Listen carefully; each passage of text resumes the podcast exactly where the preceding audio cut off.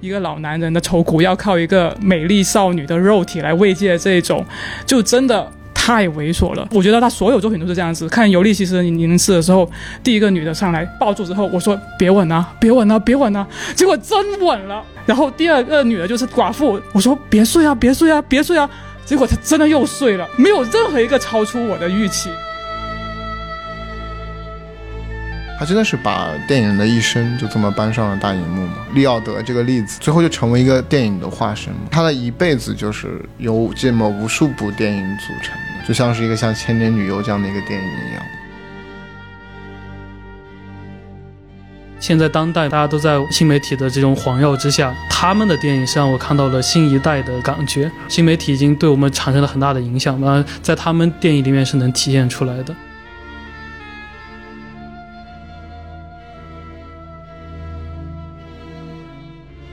欢迎大家收听新一期的深交播客，这是我们的时差之见栏目。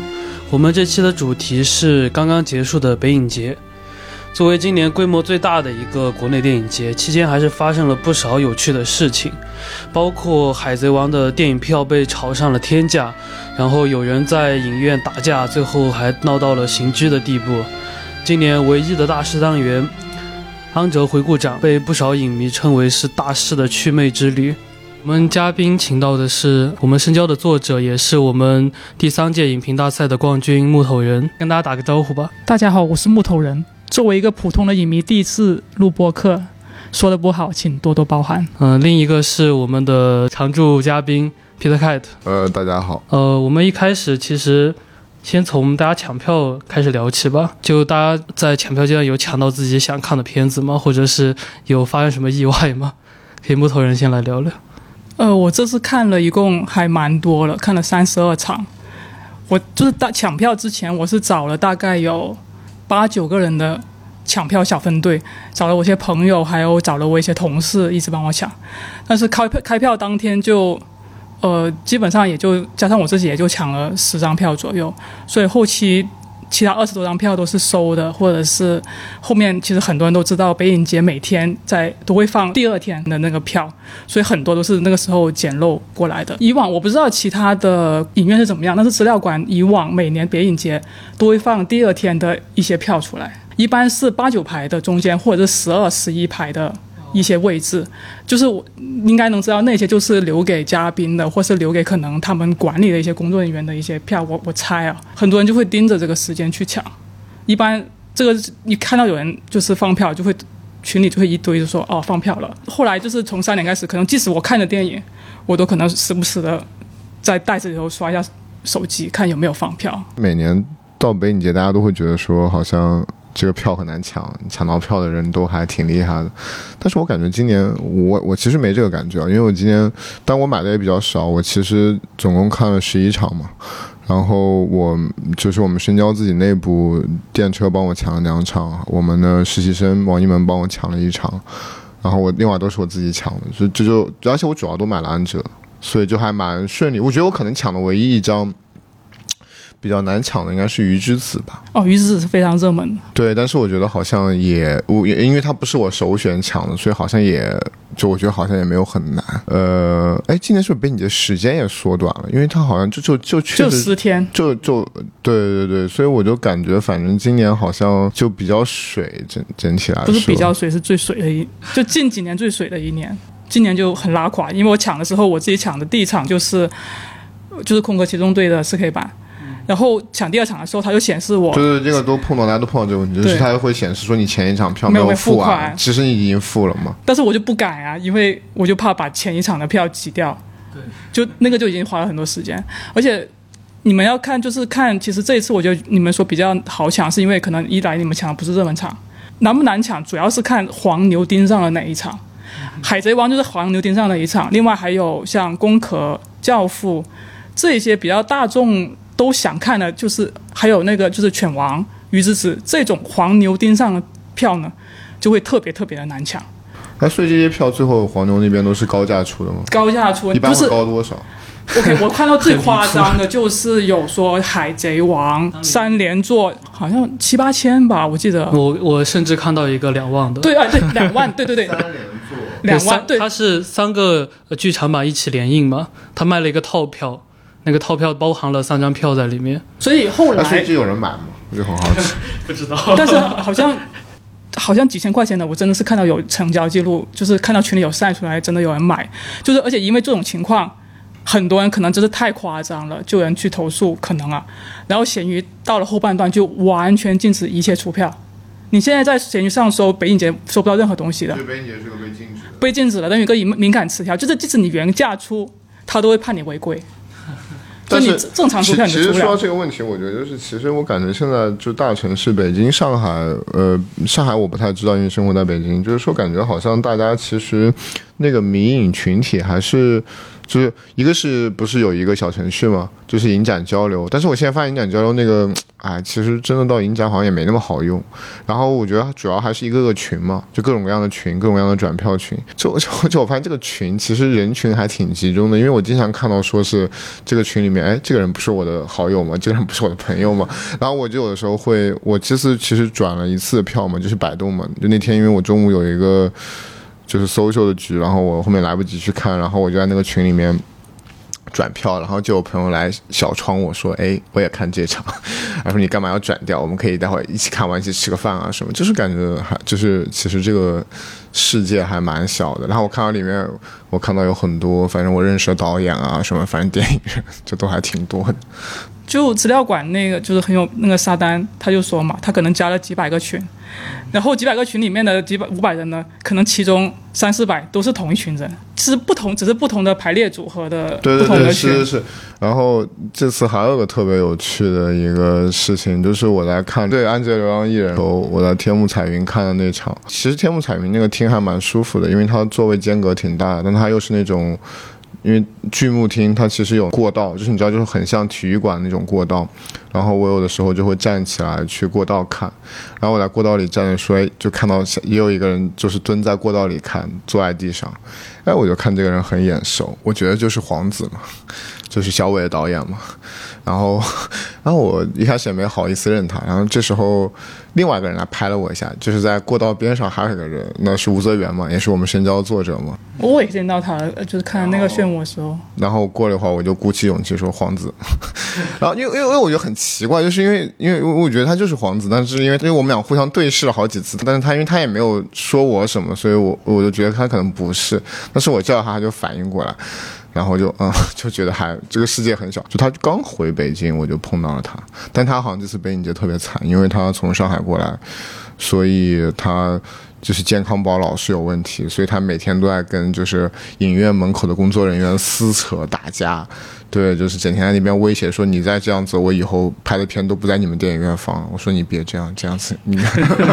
一点威胁力都没有吧？但他能进去看吗？呃，他反正因为健康宝的问题，他应该是错过了挺多重要的场次的。因为每天我在群里都能看出啊，弹窗了出票，弹窗了出票。哦，对，其实这个事我也想说，就是就反正那段时间，特别是北影节刚开始那几天，我觉得我每天都会在就是电影院的门口，不管是百老汇啊还是哪个地方，就会听到大家在吵架，就是基本上是因为这个弹窗的事情，而且可能是因为外地来的影迷吧。对对对对，就是我微就觉博上也特别得，多吗？因为我自己也经历过一些这种事情，就是真的觉得呃非常的扯淡，但是又我觉得这个东西就是其实影院的工作人员也很无奈吧，就但他但他处理起来。就他可能每一场都要碰到这个情况，就是我是觉得说，真的在很多行政命令前，就是这个这种这种事情，真的就显得是大家都对我有一个朋友，对我有一个朋友，他也是刚从长沙回来，他就他第二天他可能他自己也没有留意，他去到资料馆门口，很自豪的收出来，然后一看那个同学跟他说：“你不是弹窗了吗？你干嘛那么一副自豪的样子啊？” 然后他才知道，就当时看猎人嘛，他就没办法就把那张票送给人了。后来他就花了一天的时间，就还算蛮快把那个弹窗解掉。但是他他说他觉得他我觉得我一点都不开心，因为这不是我应有的自由和权利吗？就搞到这么的痛苦才能看上一场电影，就很无奈。就还是因为疫情带来了你生活里面非常不顺畅的东西，对，但大大家又都挺无奈的，嗯，就之前在微博上看到一个跟工作人员吵架的视频，吵了十多分钟吧。就这边都说我就是昨天刚做的核酸，但是在外地做的，刚飞来北京就是不给进，然后工作人员又指认健康宝。然后两方就一直在撕扯，完全没有任何能解决的办法。他刚做的核酸啊，但是只是没有显示出来，就进不去，挺麻烦的。所以就制裁是一个电影节一个很小的方面。所以说，我觉得像这种就是健健康宝这样的东西，其实你要落实到生活的方方面面，其实是会导致大量官僚主义的事情。其实今今年还减少了几个影院嘛，就是在地下一层的都减减掉，然后又加了那个红剧院。然后感觉其实对于在剧院看电影，大家感觉会比较差嘛，因为它那个座位其实比起影院来说会矮很多，有可能你会看不到字幕之类这种情况。我没有排任何一场剧院，因为我就知道体验会很差。对我也是，就是反正反正我不管我在上海上影节还是北影节，我都是我只认那几个电影院。像我的话，基本就是 MoMA。呃，资料馆、天幕彩云、深影，我还有去深影。哦，是，就深影是因为在海淀区嘛？因为跟资料馆近，方便转场。对对对对，反正对，就是反正那几个，我其实那种基本那些我都不去的。对，剧院的票就没没有人买嘛，就不用去抢。然后就买了好多什么红剧院的，红剧院不是上次就还有就后面还有今年北影节最大的那个打架打到自己拘留，就不是说看完看永恒和一日也可以被拘留。其实就可以聊聊这个事情吧，就是关于打架这个事情，大家是怎么看？我觉得核心的点在我这边永远只有一个，你就是会不会影响到别人？因为特别是像北影节的时候，就大家这么大密度，有些人可能真是一天三四五场，那他可能真的全天都在电影院里面。然后加上确实是有一些片子可能还真的有点无聊，那我就是觉得说你有的时候确实有一些急事要处理，我是觉得只要你不影响到别人，其实我觉得我包括我在全世界各地电影节我都是这样做的，就是我觉得你就是把手机暗度调到最暗，我一般还会再遮一个衣服，然后你不影响到别人，其实我觉得你处理一下是 OK 的啊，就当然你不是说你全程在做这件事情，别人我也可以谅解，只要你不要影响到我。那如果说是别人提醒你，那就这肯定是你自己错嘛。所以说，我觉得你就改了就行了。那这打架那个事肯定是他，我觉得没有任何话好说。那肯定是你别人提醒你，你就应该即即使可能这个里面过程里面。对，但这个确实我也要说一下，我其实是比较不支持有一类影迷，但这个我说这个话可能会被骂，就是我觉得有有一批非常原教旨主义的影迷，反正在资料馆或者在哪里都有，就有点得理不饶人吧。比如说特别的有情绪，或者是对于呃包括评社啊这些事情会特别的夸张的施以一种行为，那这个我觉得有的时候确实是有点过头。嗯，但虽然我觉得你是对的，但是你也不要那种那种，因为我我反正我的原则就是你只要不影响我，我 OK，我能理解。我其实想起今年在 Force 的时候，因为有一些纪录片嘛，他们拍的一些素人，然后就邀请素人来电影院看，然后大家看到呃自己出现在了荧幕上，特别高兴，你就忍不住要拍一拍自己在大荧幕上的那个感觉，然后。听说是有有一场，然后也是被影迷说让他不要评射，但这个应该还好吧？评射这件事情，就是说哦，很多人觉得说，就比如说这是甚至是个法律问题，因为确实有一个版权的问题。但是其实很多我觉得朴素的行为，就像刚刚你说那种情况，我觉得是很朴素的。包括就是我的父母，比如说看到我做的片子在电影院上映，他们会录屏，会就会发给我什么。就是我有时候觉得说哦，这种东西，我会跟他们说这么做是不对的，你不要影响别人。但是我就是也我也会，我其实挺能理解这种行为的。包括我做自己作为一个电影人，我觉得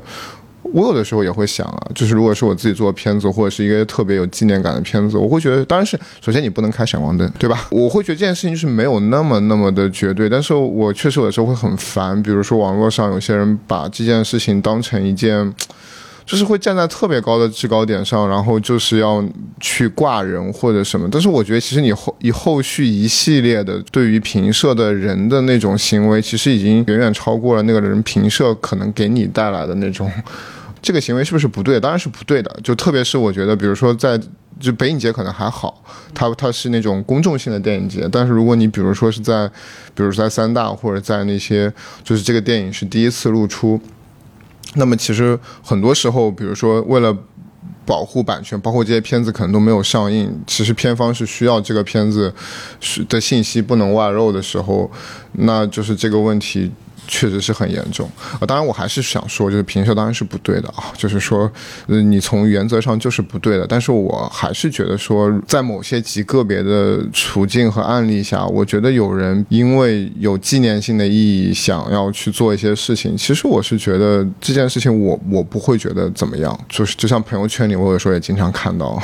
就是因为我朋友圈肯定很多电影行业的人嘛，我觉得我也经常看到还是有人去做这种事情。那我觉得有的时候，我觉得我也还是挺理解的，我不会觉得说这个事情就一定是就好像是有原罪一样的。我觉得可能要看看场合吧，因为现在我们，因为我们算是在影迷圈里头的，会觉得哎，周围的声音都是影迷会反对评测，你评测就是很不对的，会反应会比较激烈一点。就是不对的啊，对，就就是不对，就是这个，就是你会觉得这个反应是特别激烈，但是其实影迷圈在相对于广大的其他的观众是比较弱势的群体，所以我觉得影迷去发出这种声音之后，他其实有一种怨气，可能他平时看一个院线片，他可能周围小孩子在哭闹，或者是说话，或者是评射，他。但是他可能在那院线的感觉，他就觉得他可能是一个比较弱势，他没有办法发出什么声音。但是如果他来到这个电影节场合，或者是去到资料馆，他就觉得这是我们个影迷的场合，你就应该遵守影迷的一套规则，就会特别在意这个事情，就会把这东西可能你说原制药者化也好，神圣化也好，确实有这种趋势，就是他们觉得平时院线片我们已经没办法了。其实我觉得院线片也可以啊，我有的时候反而在看院线片的时候，呃，有那种非常不文明的，我是会说的，因为我会觉得说。那种场合你去说更重要，呃，我只是觉得说不宜把这个行为过度的夸张化。觉得很多人在说这件事情的时候，他已经不是在针对这件事情本身了，他更加针对的是他自己作为影迷的那种神圣的身份。我觉得这件事情大家的主旨还是在于大家如何。其实是做个文明的人吧，就是一个现代社会的文明的标志。就是说，我觉得你既然在一个公共的场合，你做的事情是不是影响别人，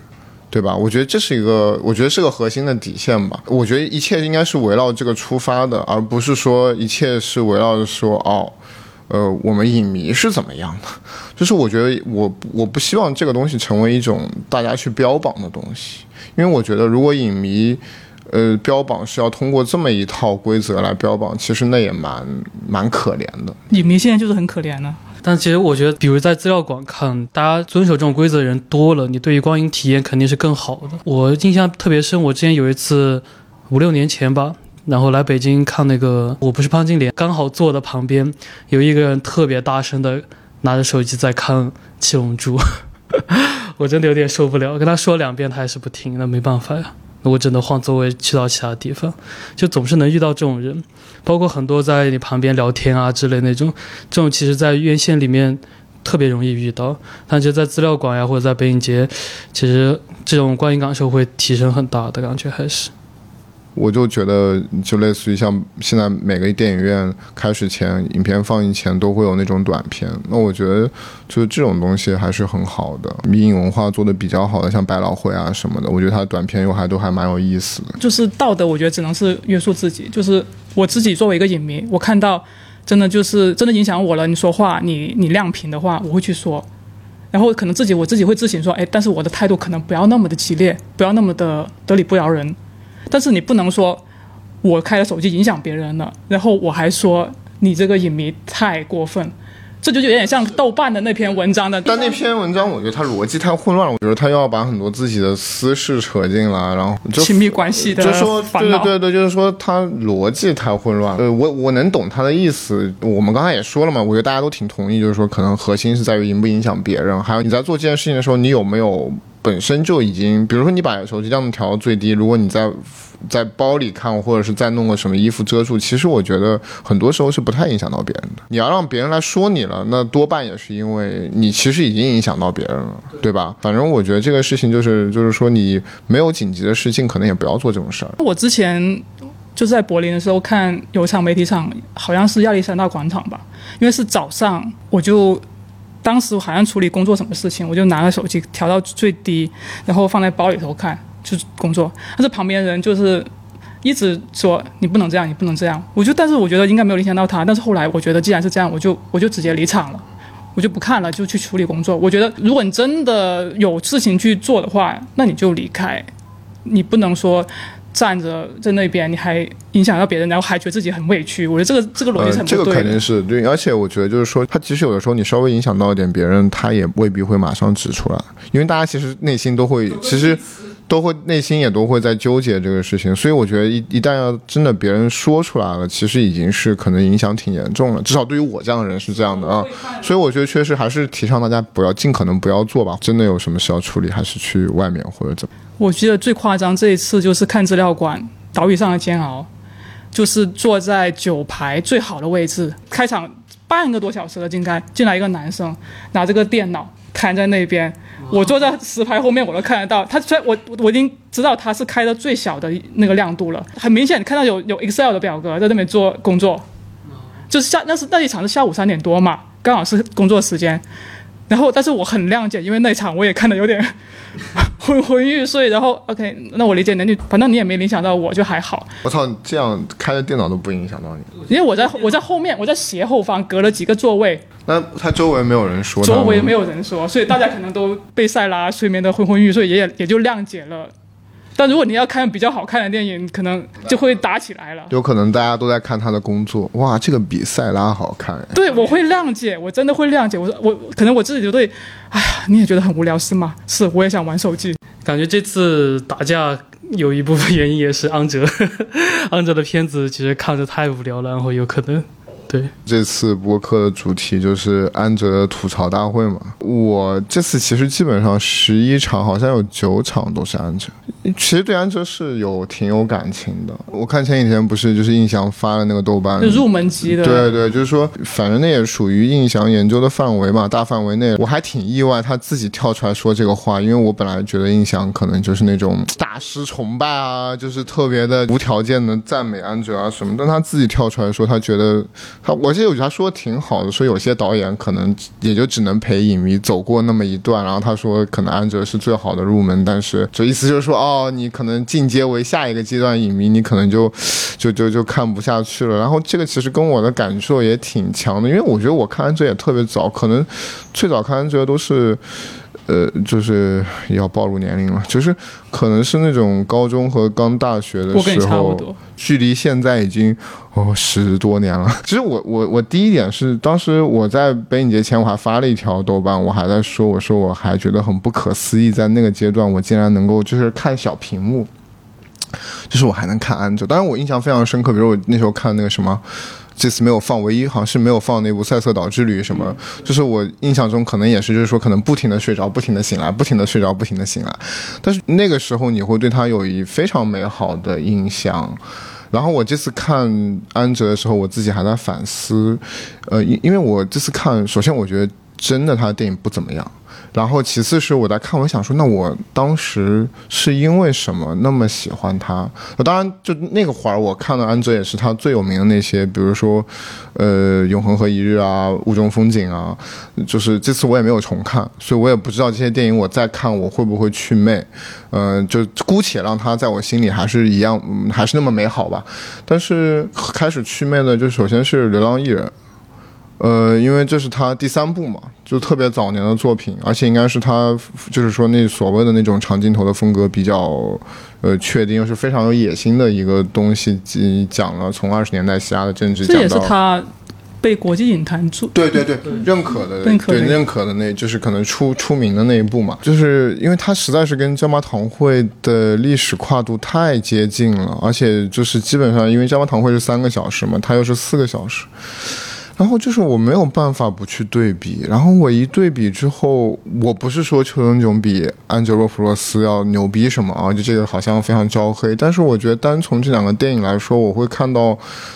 安哲很大的问题，因为你说长镜头牛不牛逼，有没有那些很复杂的调度？都有没有问题，但是我觉得核心的问题是，当你在看这样的一个历史和政治的叙事的时候，我非常震惊的是，我竟然看不到任何人物，因为它是符号，对，全部是符号。其实电影去讲大历史，因为历史这个东西其实本身已经是人类去回顾性的看看人类的时间，它其实已经是一个高度抽象和高度简洁的东西。但是当电影去表现历史的时候，呃，我觉得电影的一个很大的优势是，包括我自己对电影这种媒介，当这么多年影迷，我有一个自己的一个非常强的一个观点。我觉得电影是一门极极其具体的艺术。就我打个比方吧，比如说我们看一本小说，比如我们看《哈姆雷特》，那可能所有人看《哈姆雷特》，脑海中浮现出的那个哈姆雷特的形象都是不一样的。但电影其实是一门极其独裁的艺术。比如说奥逊威尔斯。选了谁来演哈姆雷特？那那个那张脸就完全被确定下来了。他其实导演是给了一个非常非常具体的东西在那个地方的，所以这是电影的一个本身特性决定的。那所以说，我觉得电影在体现历史这种东西的时候，有一个特别好的是它特性吧，就是说它其实能够给出特别具体的东西，它能够给出。就即使是我们在历史的正史里面叙述，你没有办法叙述那个时代一个花瓶是怎么样的，但是在电影里面，导演是能给出这个东西的，不论它是否准确，导演给出了他的那样的一个东西。这个东西重要的地方就在于，它其实能够去还原那个场景，还原那个场景就有有助于帮助一个具体的观众进入到一个非常具体的历史的当下。它不是那种抽象文字所带来的非常宏大的，或者是非常怎么说呢，就非常符号化的那种印象。它其实是能够让你回归到一个切己的生活环境里面，能够让你去融入这个历史。就是说，我觉得这个就是可能后面，比如说《索尔兹子》那个片子，虽然有很大的争议。但我觉得它很重要一点是，它非常贴近每个人感知，给了你一种回到所谓的纳粹大屠杀的时候，你具体的在一个纳粹集中营里面那种体验和感受。我觉得这是电影的一个独特的魅力和可能性。但是我觉得安哲做的工作恰恰相反，就他甚至比一本历史书来的还要抽象和符号化。那我觉得在这个里面，我看不到真实的人，我也看不到真实的故事。我们都知道，那他讲的那些历史，军政府的历史，呃，他被德国占领期间的历史，战后英国人统治希腊的历史，其实对于希腊人民都是苦难史嘛。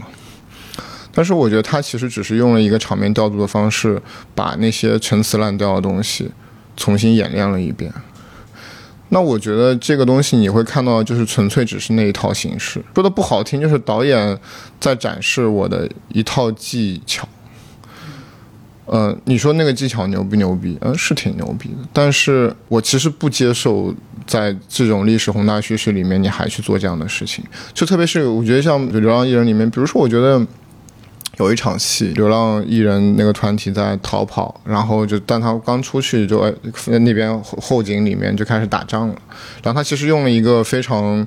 怎么说呢？就是非常符号化的方式来展现那段历史，就是以这边共产党人就是打过去，然后那边是感觉是政府军在回打，然后共产党人可能就是或者左翼党人可能比较强大，把那个击退了，然后过了一会儿，话外就英国人开着那个吉普车又回过来，然后可能用更猛的炮火又把共产党人打回去了。那我作为观众，我看到了啥？就我知道啊，我知道历史是这样的呀。这个信息就是他有信息，没什么信息，他就是无非交代于刚才我我言语中那些话，他只是无非用了一个场面调度的方式把这个事情讲了一遍。那我能说什么？哦，你拍的挺牛逼的，你调度了吉普车，你调度了这么多人，其他的呢？没有什么其他的。就他电影很像历史教科书。我对安哲也是有特殊的感情，因为我也是最初可能。初中还是高中，我就开始看安哲。靠你，你怎么比我厉害了？就是 就是还挺机缘巧合，就是不是我主动去看，就我妈去那种音像店，以前还有卖 DVD 那种音像店，她就抱盒抱回了两盒大师系列，一盒是特吕弗的，刚好今年北影节放，就是我还记得是那种天蓝色的那种盒子，很还很挺高级的。另外一盒就是白色的安哲，所以我很早就看安哲的电影，然后。像尤利西斯凝视啊，就雾中风景，我我我现在隔了很多年，就是这一次二刷，我里面一些场景我依然记得很清楚。我反而就是觉得，就是说他那场景确实是构造的非常的好，非常高级，很印象很深刻，观众很喜欢。我觉得安哲自己也很喜欢，所以他就总是花费这种大量大量的精力去构造这些形式感。然后他宁愿去花这种精大幅篇幅去构造形式感，而不想去稍微塑造一个稍微有血有肉的人物，他都不屑于去干这种事情。就是《流浪艺人》，我看完之后，就是我真的连一个具体的人物都分不出来。就是我连一个人的具体的故事都留在我心中留不他下，没有故事。这让我觉得太夸张了。你就是就咱们就回到说你，那你传统的我不说什么椒麻堂会什么，就是说你大量优秀的历史题材的电影，其实我觉得很重要的就是留下了那个，即使是虚构出来的历史中的那个人物，那个所谓小人物的命运，就是我我我们在安哲的电影里面就看到了那种。只有宏大，抽象的宏大。我们其实我们自己经常会吐槽，就是我们作为一个特定这样有一个意识形态和历史背景的国家，那我们其实我们的语汇里面，我们太了解这种所谓的团体操美学，或者说太理解这种宏大叙事它本身的那种空洞性和言之无物性。就是我觉得这些所有的东西都能从安卓的电影里面看到。那我觉得我又看到网上很多人在说啊说对比，比如说他跟呃杨所。或者说跟同一时期，包括呃跟那个谁，这次北影节也就包括和那个，呃嗯对，就 OK。同样的，其实贝拉塔尔，我我我也没有那么喜欢贝拉塔尔，我对贝拉塔尔也有类似的指指责，但是我们都能非常清楚，比如贝拉塔尔在《撒旦汤哥》里面他做了哪些人物给我们留下，就是他有非常多的每一段都有留下了非常经典的人物和。就是那个人物所能折射出来的时代和人性，那我觉得就这个东西在安哲这边就是 真的是太夸张了，我真的就是觉得是什么都没有，包括就是说他以一些呃尤利西斯凝视啊什么，他有有一个特定的人物为主导主线的东西，但是我觉得他还是那个人物也还是在服务于一个特定的不同的场景、不同的风景那个地方要给出他特定要有的那种形式感，所以你会觉得他很像是个画家，或者就是一个，我觉得他是很适合做剧场。对，特别是做美设计，嗯，对对对对，就是确实是嘛，当然就是他就是在不停的建构景观，在不停的建构景观，而且这个景观，呃，就那种符号性特别强的景观，而我觉得当然就是跟我小就跟我可能十多年前的我相比的话，那我现在对这个东西也更不感冒了，因为我会觉得建构建构符号给出概念，其实是在艺术创作里面。最简单的东西，因为我觉得，比如说，特别是我自己进入电影行业之后，我觉得其实最难的是说，你怎么样能够把一个人物做好，做到真的能够让观众去共情，包括怎么样把一个故事讲好，这其实都是特别困难的事情。但我觉得安哲电影里面，是而且他不是说一部电影这样，就是我看下来，他所有电影都是这样。所以我觉得那天我在豆瓣上不也说吗？我就甚至开始怀疑这个导演能不能够。做好一个人物，讲好一个故事，他都甚至可能没有这个能力。因为那天我跟你一块看那个《怪鸟吃书》，里面有一段难民在那个咖啡厅里就突然就是 打起来，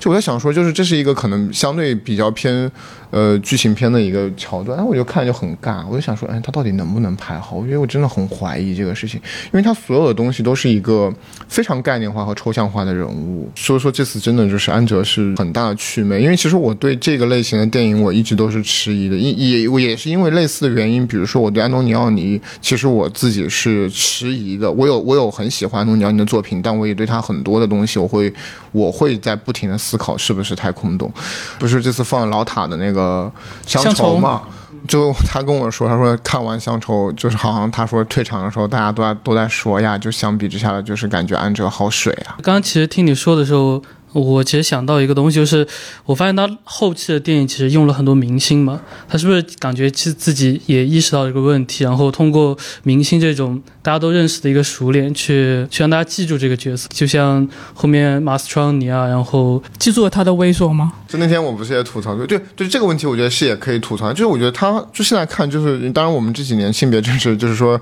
可能对也让我们觉得哇，好多那种。直男的意淫啊，就是好明显，就是他电影里面经常就是那种一个少女或者一个女性，就莫名其妙就开始喜欢你，然后要爬到你的身上，就是哇，我觉得这个东西真的是这个两性关系也来的太容易了吧，真的是。来，就木头人发言，女性发言。我觉得养蜂人就是我们刚才都已经吐槽很多，就是我觉得安哲的人物基本上都像木偶，就是他在扯线木偶，他在剧场上。释放的一个东西，但是养蜂人反而是比较稍微有点感情、稍微有点脉络的一个人物。有，有，就他，就他那个父亲是女儿，就是他这个线索是比较清楚的。因为我觉得就是他的非常发自他自己的原型的一个人物，所以他才能那么的真切去表达出他的那些一个老男人的愁苦，要靠一个美丽少女的肉体来慰藉这种，就真的太猥琐了，就不只是。非常疯人，是我觉得他所有作品都是这样子。看《尤利西斯零零四》的时候，第一个女的上来，那个就是追追火车那一段，我说上来，然后抱住之后，我说别吻啊，别吻啊，别吻啊，结果真吻了。然后第二个女的就是他们就是过了那个河，然后她就是又变身寡妇，我说别睡啊，别睡啊，别睡啊，结果她真的又睡了。然后第三个女的就就在那个物种那个，我说。我心里想，别抱啊，别抱啊，别抱啊！真的就抱了，你知道吗？没有任何一个超出我的预期，就都是真的非常的，就对，所以就是，所以我说嘛，就是他，你刚刚说的那个问题，我就说，OK，其实他找明星最大的作用是让观众不觉得很尬哦，因为明星确实都挺帅的，好像好像有这个魅力。如果真的放到日常场景，如果你换成是个正日日正常的男人的话，那真的就太意淫了，真的实在是太意淫了。而且我发觉安哲他拍吻戏的时候。都特别的肉欲情色，不知道是我的错觉还是他，就是像《永恒的一日》最后就是布鲁诺刚子的那一吻，或者是《尤利西斯凝视》里头那些那些戏，或者是在呃《时光之城》里头那个维里纳夫就是跟他前妻的，就是他其实拍其他时候都很克制、很冷漠、很死死饭那种，但是他一拍吻戏的时候，整个好像 A V。试拍法就那种吻法是那种很猴急的、很生扑那种感觉，我就觉得很不适。我就感觉就有点像他是不是平时他去构建这种历史叙事的时候，就缝隙里头渗出了一些利比多，就体现在这些吻戏当中，就让我很不适，因为这很不搭。然后本其他人物本来就已经很 很符号了，然后但是女性是更加的一种功能性，我就觉得真的。反正经过这次北影节，我是没有办法把安哲当大师啊。我觉得就是说，他当然肯定是还是会留下很多就是截图式的，就大家可以用来截图做屏保的那些画面。但是确实这有点不入流啊，这这导演。他在我心中都不是掉下神坛了，跳进坑底了。然后后面我还看到有人就是有发过，就是库斯图里卡吐槽过他，就他当年。尤利西斯凝视，他不是输给了地下嘛？然后库斯图里卡他就这么形容他，他说他就是一只自恋的水仙。我透过摄像夹摄像机看见了他，他正以极富戏剧性的方式登上负责红毯的台阶。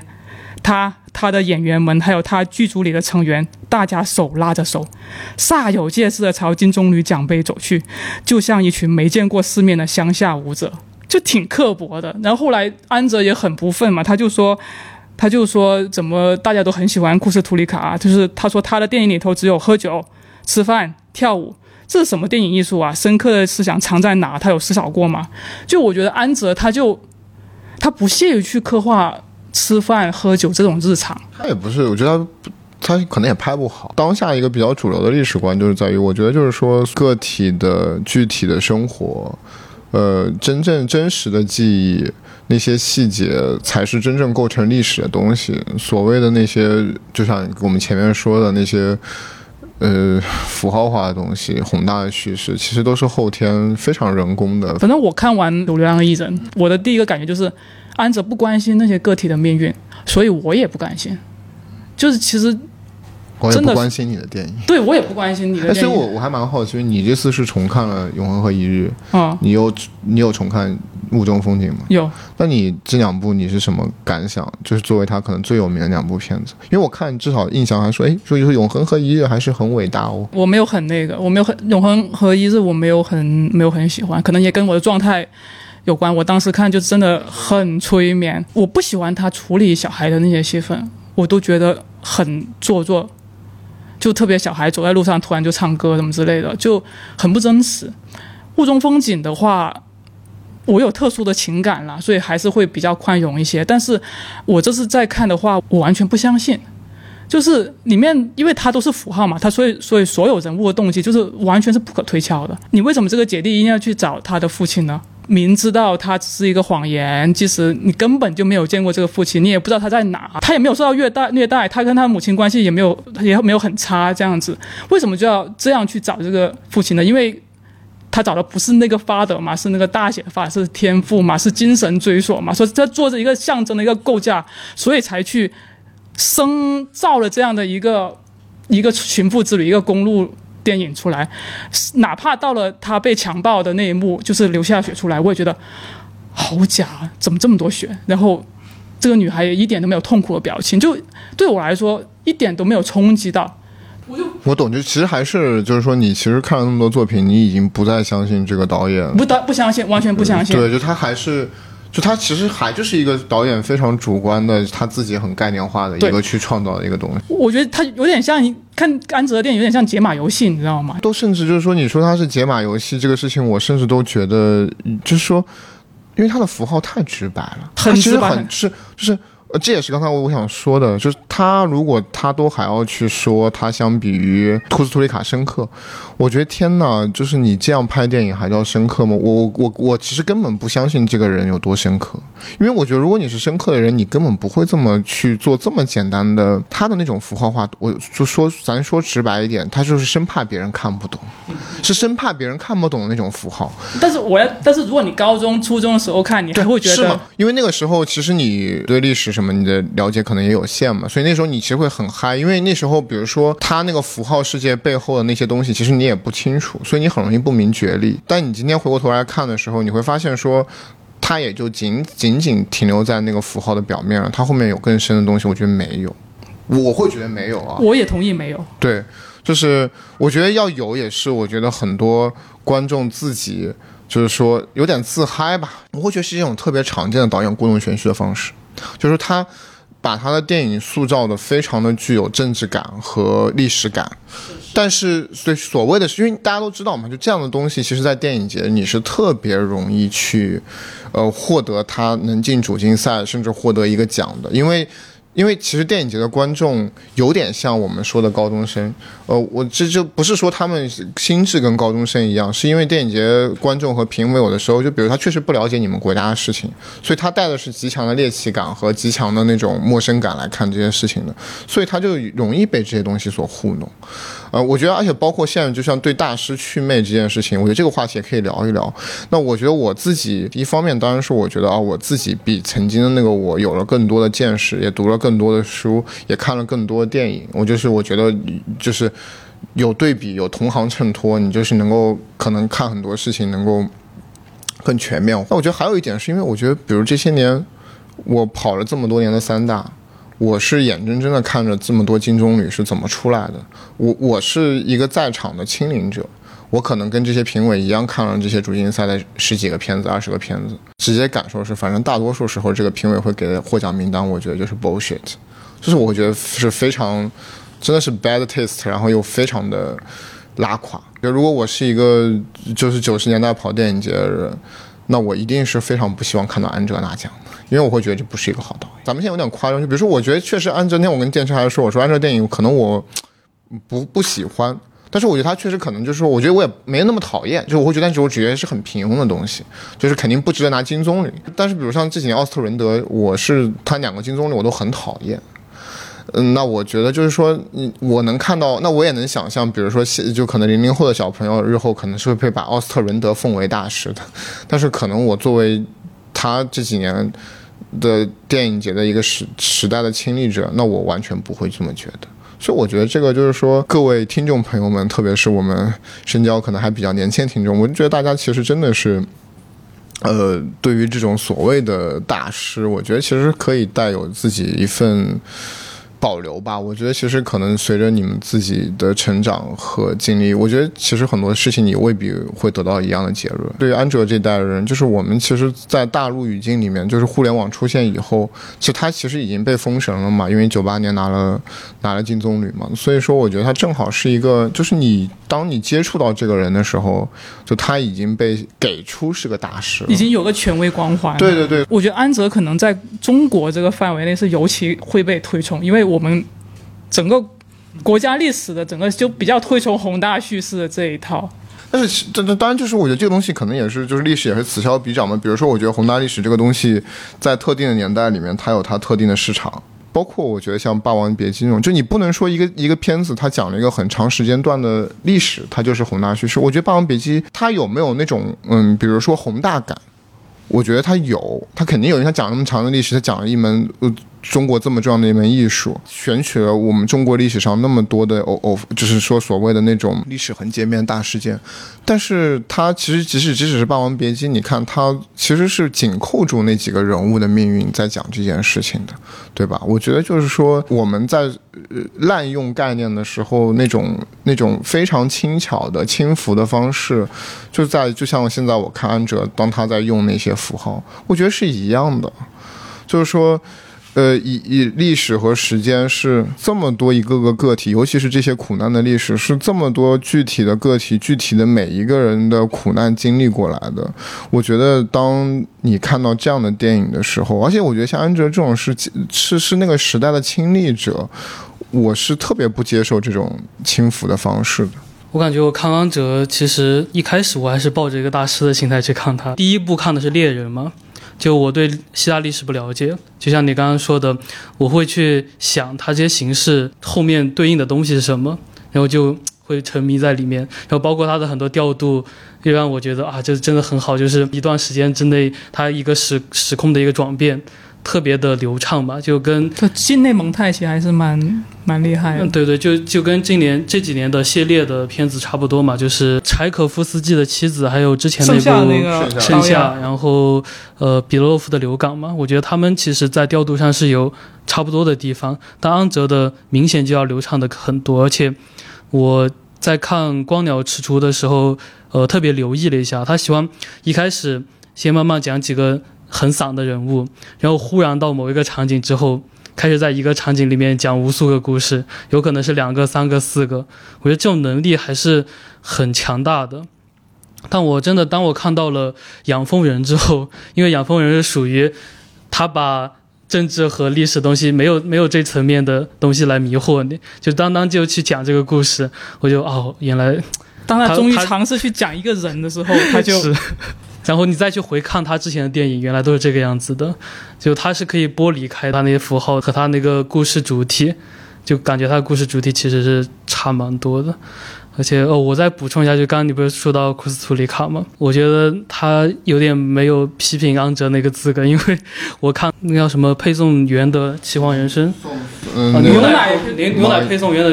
那是他比较差的一部。对，那是我感觉跟养蜂人是一样的，就是特别的自恋，然后男性那种自恋那种那种。就是怎么说？其实我也不喜欢故事图里卡。对，当然比起地下来说，地下还是很好。但是牛奶配送员就真的，我觉得我看养蜂院的时候，我想的就是牛奶配配送员，没有什么区别。但是我感觉就是我看《光鸟吃出》的时候，我我是带着一个批判的眼光去看的，因为看了之前的时候，我实在不喜欢，我要看看我到底不喜欢的点是哪里。就我觉得还是也可以，就我觉得还是也可以聊一下，就是说，当然我们今天就是有一个吐槽安泽的一个呃大的一个主题在这儿，但是我觉得就是肯定还是一个就是怎么说是个厉害的导演吧。你看跟电车一看看了《光鸟吃出》，那我觉得《光鸟吃出》，我觉得。呃，我会觉得还相对就是比较好一些。隔着那条河那场婚礼那场戏，还是让我看到了一个大场面调度，最后作用于个体情感上的那种可能性。就其实它是有这种可能性的。然后比如那个，我觉得处理就不错。或我觉得即使是。比如说，另外的长镜头导演，我觉得说，比如说杨锁，杨锁像红军与白军这种，就是说属于境内调度非常厉害，包括千军万马那种。但我觉得确实我还是佩服的，从技巧性层面来说，呃，就确实是大为震撼的。我在这个意义上，我倒觉得很多安哲的调度难度没有那么大。其实我觉得还还好。我觉得如果你有足够的呃制片资源、运转资金，其实就是他的那种。其实它没有那么复杂。其实杨锁有些作品还真是挺复杂的，因为他这批可能前斯拉夫民族，或者说这批呃红色政权的这些所谓的长镜头大师们，其实到了晚年的作品都是不太能看的。就是包括杨锁，我印象很深，当时我在巴黎的时候看过他的回顾展。哇，他晚年就玩得很嗨啊，就是跟怪鸟叔跟怪鸟叔刚开始有很像，就他也调度那种直升飞机、坦克啊什么的，就是哇，但就是说你会就也是一样嘛，就是非常空洞，你会就觉得非常空洞。安哲还有一点是他的镜头语言其实是极度的单薄和重复的，他非常单调，他就是在不停的重复的构建一一场场的大的景观，但是你会发现。老塔是非常复杂。老塔在呃所谓大景别和特写之间的切换，在人物电影语言的不停的变形和变换和搭配中，他是在非常试图努力的传达某种意义和思想的。那你这个其实对一一对比，你就会发现。就是为什么我会觉得啊，安哲可能是个大脑空空的人，而且我觉得老塔还有就是，比如说你从他早期的什么，呃，压入机与小提琴，包括从早期的伊万童年，其实他构建人物和故事的能力是没有任何问题。我其实蛮好奇，想问你们，你们会觉得会喜欢还是讨厌，还是说无所谓？就是他的电影总是给我很强的剧场感和舞台感。我觉得这是电影的一个方面嘛，就是他显然是因为你看，我觉得做做想做这种调度导演，他首先他一定是个好的剧场导演，因为他需要的那个技巧是很剧场化的。而且他其实就是说，作为电影导演，他比剧场导演爽嘛，他他的那个空间限制更少。我你也会非常强烈的注意到，我觉得安东尼奥尼对他的影响，比如说，呃，他的境内空间和境外空间，特别是在他比较 low budget 的时期，像其实《流浪艺人》你能看出那个片其实钱是有限的，因为他有太太多东西是靠境外的那些背景音去做出来的。我觉得这个没什么问题，但他这方面他做的也也也肯定还是挺好的。不好意思，我又会想到焦马堂会，因为同样是一个舞台感那么强的焦马堂会，在一个非常小的空间里面做的东西，就是我觉得在格局上不输他，我觉得在人物上有，所以还是我说那个话嘛，我觉得其实安哲是一个非常怎么说是记忆型的导演，因为他我觉得你既然。在人物和情感上处理的如此糟糕，你能够搏出位的，也就是靠你的那些技巧性的东西。那我觉得这块，那你事实也看到了。其实对于整个希腊电影工业，好像是一直大家希腊的的年轻导演是对安哲是比较不忿的。他们会说到说，比如说，因为安哲一个人把持了整个希腊的电影工业的绝大多数资源，其实年轻导演没办法出头。嗯，然后如果你再带上我们现在去批判他那种眼光，你可就可能导演觉得他电影也就不怎么样吧。然后他又成为了一个可能希腊电影在全世界上的一个标签。标签。那当然，我们其实看到，其实当代希腊电影其实是很强的啊。比如说这些年，呃，在好莱坞发展也很龙虾那个就是兰斯莫斯啊，还有其实还有好几位嘛。所以说，我是觉得说。也 interesting，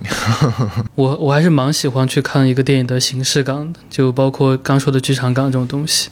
对于一个电影来说，呃，内容是一个层面，形式上也是能很吸引我的一个地方。包括我看到它的长镜头呀，包括它的调度，特别在大荧幕看的时候，我是有感受到那种激动心情的。就是我不知道木头木头人是怎么看啊？就是我发现，确实是我越年轻的时候。就是我会对这种形式感的东西越嗨，其实年纪越大了，确实会觉得说你能不能朴朴素素讲好一个故事，我会觉得我反而会去越觉得这件事情越重。对，我其实没有特别偏好形式感，如果做的很极致的话，我也很喜欢。但是我不知道为什么我看安哲的时候，我我自己会对这种形式感会挺反感的，因为我会觉得他好像为了追求这种剧场感或者这种完美的这种调度。而让整个叙事变得很封闭，就是我不知道为什么他给我感觉镜头是没有延展性的，他好像就 set 了一个舞台在那边，然后人物调度那个都已经精心设计好了，但是我感觉它就是一个舞台，它跟外面的世界是隔绝开来的。当然也可能很有可能就因为他人物全都是一个符号，是很空洞，所以结合刚才说的镜头语言就是很单调，他基本上很少用特写，也基本上是中中远景，因为要做一个舞台感嘛，而且也。基本上很少用景深变化，完全基本上都是深焦啊，是那种因为你可以看清全部。但是用深焦同时，它又没有日常的细节，因为它就是一个布景的感觉。所以我我越看到他这个为了追求这个舞台和剧场感，我就越反感这个事情。因为看透了之后，你做完这个解码游戏，我已经完成了游戏之后，我看不到更多的东西了。没信息嘛？对，没有信息，因为它的就是图像信息是很贫乏的，你没有更进一步就看。我看第二遍就已经觉得，哎呦，完全不行！我就隔了几十年看《雾中风景》第二遍，我就觉得，还有《尤利西斯的》凝视，我就觉得啊，怎么可能？他对，就是你说他其实就是说，你一旦丧失掉那种，其实我发现啊，就是说最复杂的永远是人的情感。就是如果一个电影它的情感极度的、极度的饱满、极度的充沛，其实那个电影是经得住反复看的。就是因为你可能每次看，特别是随着你年龄的变化，你的人生阅历的不同，其实你能看到的东西不太一样的。但是你其实形式感的东西，就是说你知道了。你看过那一次了，其实你第二次看你就看不到别的东西了。呃，我我也为安哲说句话吧，就我觉得像比如说像这样回顾展的方式，一下子大量的让你每天看两三部他这样的东西，他的缺点其实会暴露的更明显。是，确实，因为他就是你会下意识哦，他其实就这么几把斧头，就是就是就是又要来团就就像那个 就像那个黄衣黄衣人总是出现作为彩蛋。但是如果比如你跟安德是同时代的人，比如说如果你只是三四年看一部。哎，你可能觉得还蛮好，还蛮疗愈的。哎，我就像去希腊做了一个旅行一样的，所以我觉得这个也是，就算是为他稍微说点话啊。但是就是说，你一次性一下子看十部安哲，嗯，就是真受不了，非常贫乏，就是很贫。对，我觉得很大程度祛魅的点就在这里，就我总能觉得，哎，他马上就要来这个镜头，要来这个形式，就没有惊喜，你完全能预料到下一步。那当然就是说，但是我觉得这个还是这个导演的问题，因为他几十年来一直在做这件平凡的事情，如此如痴如醉的在做这件平凡的事情。哎，那你觉得他也挺了不起的？就聊到这个，其实我觉得我看塞拉的那个《岛屿上的煎熬》，我的感受跟这种感受有点类似，就是我第一次看塞拉的电影就是《岛屿上的煎熬》，他的那种感觉是让我呃第一次感受到的，所以我觉得特别好。但跟很多人聊过之后，会觉得啊，没有他之前的《路易十四》啊什么的。那么好，但我第一次看到安哲这样的调度、这样的 呃故事，然后我第一次看到塞拉的这种感觉的时候，确实会让我感到一个很大的一个兴奋。但是如果我连看几部安哲，连看几部塞拉，有可能就暴露缺点就很明显嘛。就聊到下个话题嘛，大家都看了《岛屿上的煎熬》，是怎么看这片子？我对塞拉是有期待的，因为就是塞拉其实一度曾经是我很喜欢的导演，特别是他头几部就是《堂吉诃德》，还有那个什么叫什么鸟的歌唱还是什么，就是他第二，那是头头几部我真的就是很喜欢。然后他那时候刚冒出来，然后可能然后我就有机会去欧洲电影节，可能我去我去戛纳的时候看到就是路易十四嘛，然后那时候我觉得已经开始就也有了这种重复和单调感。然后到了这一步，他终于是进入了梦寐以求的这个戛纳的主竞赛，因为他是一个，其实他是就是你要是知道这个导演，他是一个非常非常呃自负和张狂的人，就他就是觉得去诠释，就是他那种可能是他不是说过吗？他都是他自己，对，他是什么世界上最会剪辑的？是那是那句话吗？对他反正是一个很有意思，就是很就很像就是他那个片子里面那个主人公的那个状态。然后我当时其实我看到这部哇，真的是就是岛屿上的煎熬，就是很煎熬。然后我我觉得就很有意思，我有时候看电车也很有，我看电车打了，就他当时在家里看那天打了五星，然后，哎，我就我就想说啊，就是电车确实还是年轻，就是就感觉我跟你跟你跟我差差一些岁数嘛，然后我就说哎，就感觉看到年轻时候的我，可能就是。就看到一个形式感极其强的东西，然后可能会很感兴趣。但我觉得，确实当我会有这么一个纵向的比较，当然我从来都不觉得说，就是有的时候影迷说啊，说啊，其实这部不怎么样，他之前的更好，就 就是这个东西一定这里面好像带有一种，哎，好像有一点那种怎么说，就是带有一点点优越感，是不是？就是我觉得我我倒也不是说从这个层面看，就是说。但你看啊，比如说我觉得塞拉就比安哲丰富，他讲的那些话的环境跟我们其实是很远的。那我他也很聪明，选了一个这么一个，你去查资料嘛，你就会发现，那就是其实这个是在法国算是一个还挺大溪地那个地方，之前是一直法国六十年代做核实验的地方，所以它其实那个背景还是有很多值得回味的地方。然后虚实结合那种感觉。对对对对对对对对。啊，但是它整个展开过程呢？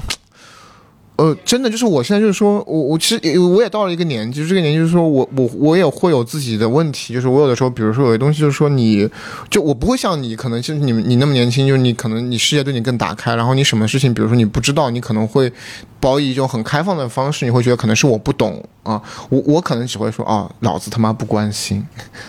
就是年纪大了，你就会意识到，你其实能看的电影这辈子很有限，你能知道事情也很有限，你只能去把你的时间给到。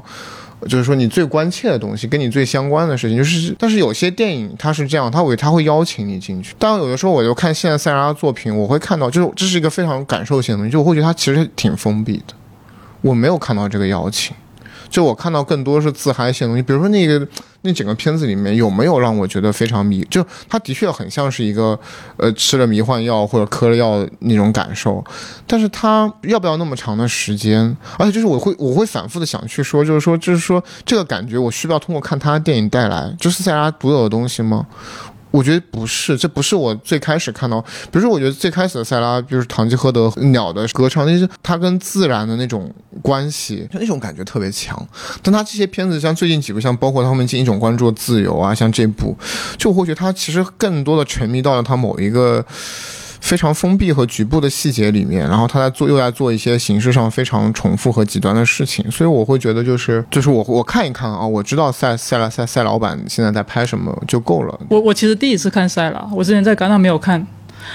但是我真的就是只有一句话就可以，但没必要。就是我懂你这个意思，就是那种嗯什么意思？就我真的不知道他这个片子什么意思。就有点我说你看我断片，我就说我说他的意思就是我觉得他驱他驱逐了所有的意义，他甚至在驱逐无意义。我我我自己感觉就是他讲一种政治的虚无，甚至是文明的虚无。说我看到有人说什么是啊，对比科波拉的《现代启示录》有一点点关联，但是真这个碰瓷有点太碰瓷了。但是 但是我真的觉得有必要吗？可以真的有必要这么长吗？有必要这么的？这么的封闭吗？有必要这么的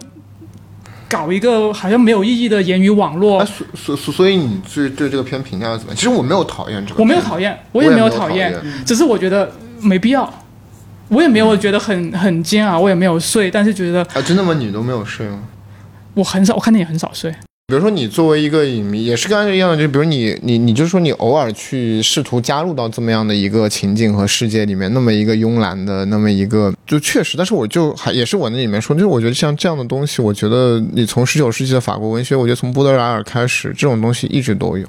一直都有。我觉得从恶之花、马拉美的东西，其实一直都有现代性的东西。对，就是就是反，就是那个潮流一直都有，然后这样的电影其实也一直都有，然后我觉得。就是可能塞拉的工作没有大家想的那么新，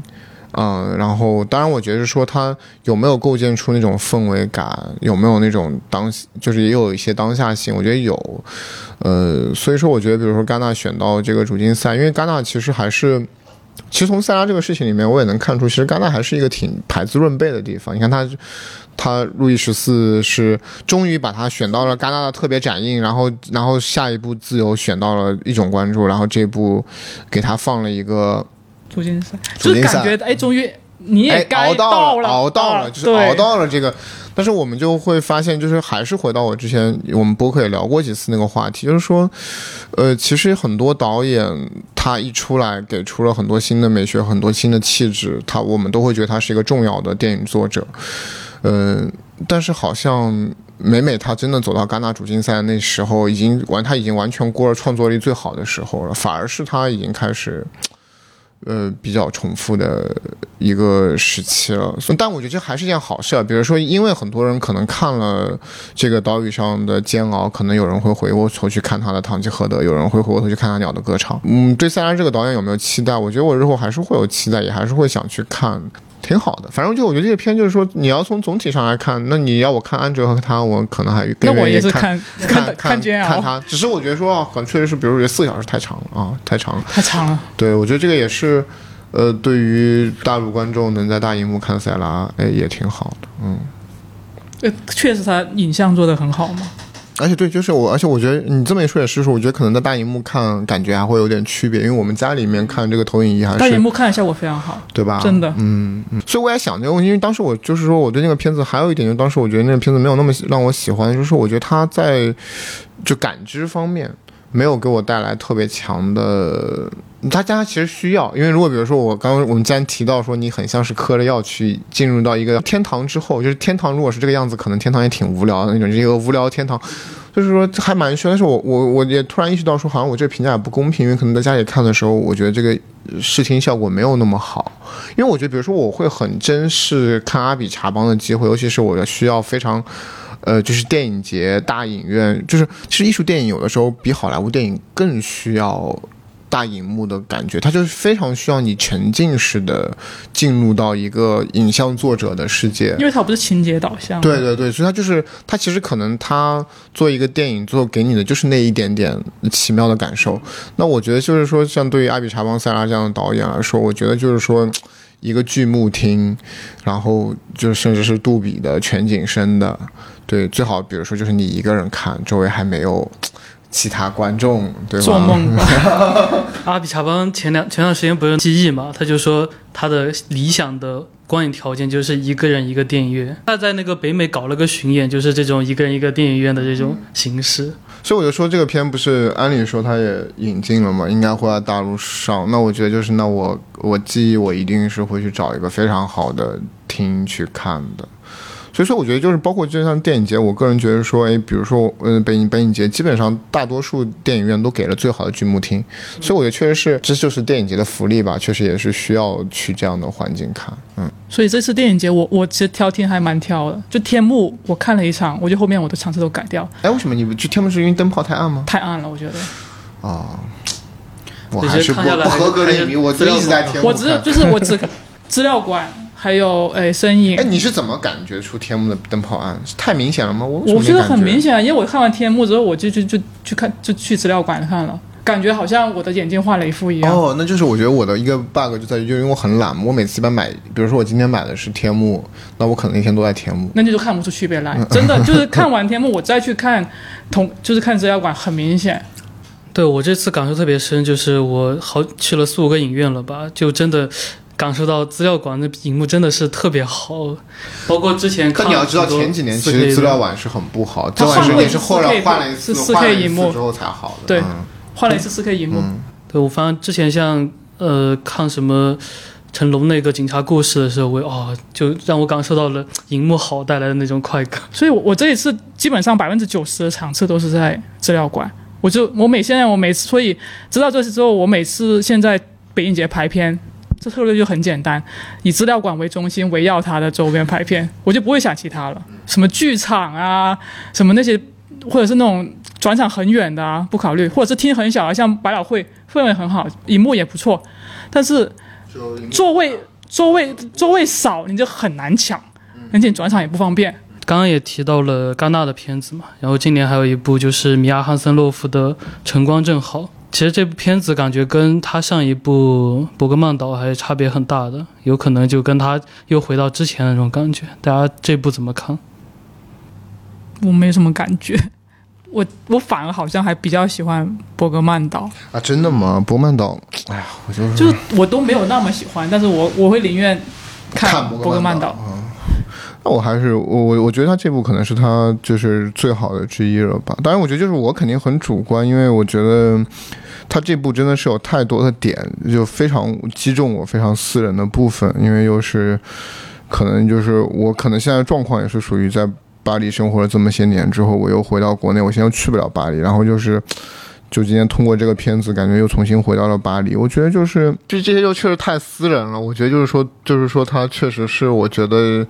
用他那种非常日常的语汇，包括就是说，我很喜欢他父亲，就是。就是巴斯卡的格希格希那个角色，都是些我很私人的感受吧，但我也愿意分享。比如说，我也是一个爱书之人，我也是一个就是有书生气息的人。那我就看到说，哎，这片子里面就讲到一个我们爱书之人晚年非常大的困惑，说那你要死了，或者你已经变成一个可能意识都不清楚的人的时候，他怎么去处理书这件事情？就是诸如此类的有很多点，其实是特别的打动我的。但是我觉得这个事情就是很重要，就是可能这个东西，比如没有打动木头人，可能。跟你的私人生活有些远，但是他打动了我。但是因为我为什么觉得很重要，是因为米娅汉斯拉夫他就是在做这样的电影，他就是不停的在做生活、日常生活，在做时间，他不停的在讲这些琐碎的事情，让一部分观众击中，我觉得这个就足够了。我反而会觉得像伯格曼岛这些，诶，其实也很他。比如《曼岛》里面也有打动我的部分，比如说他去见到他初恋，他又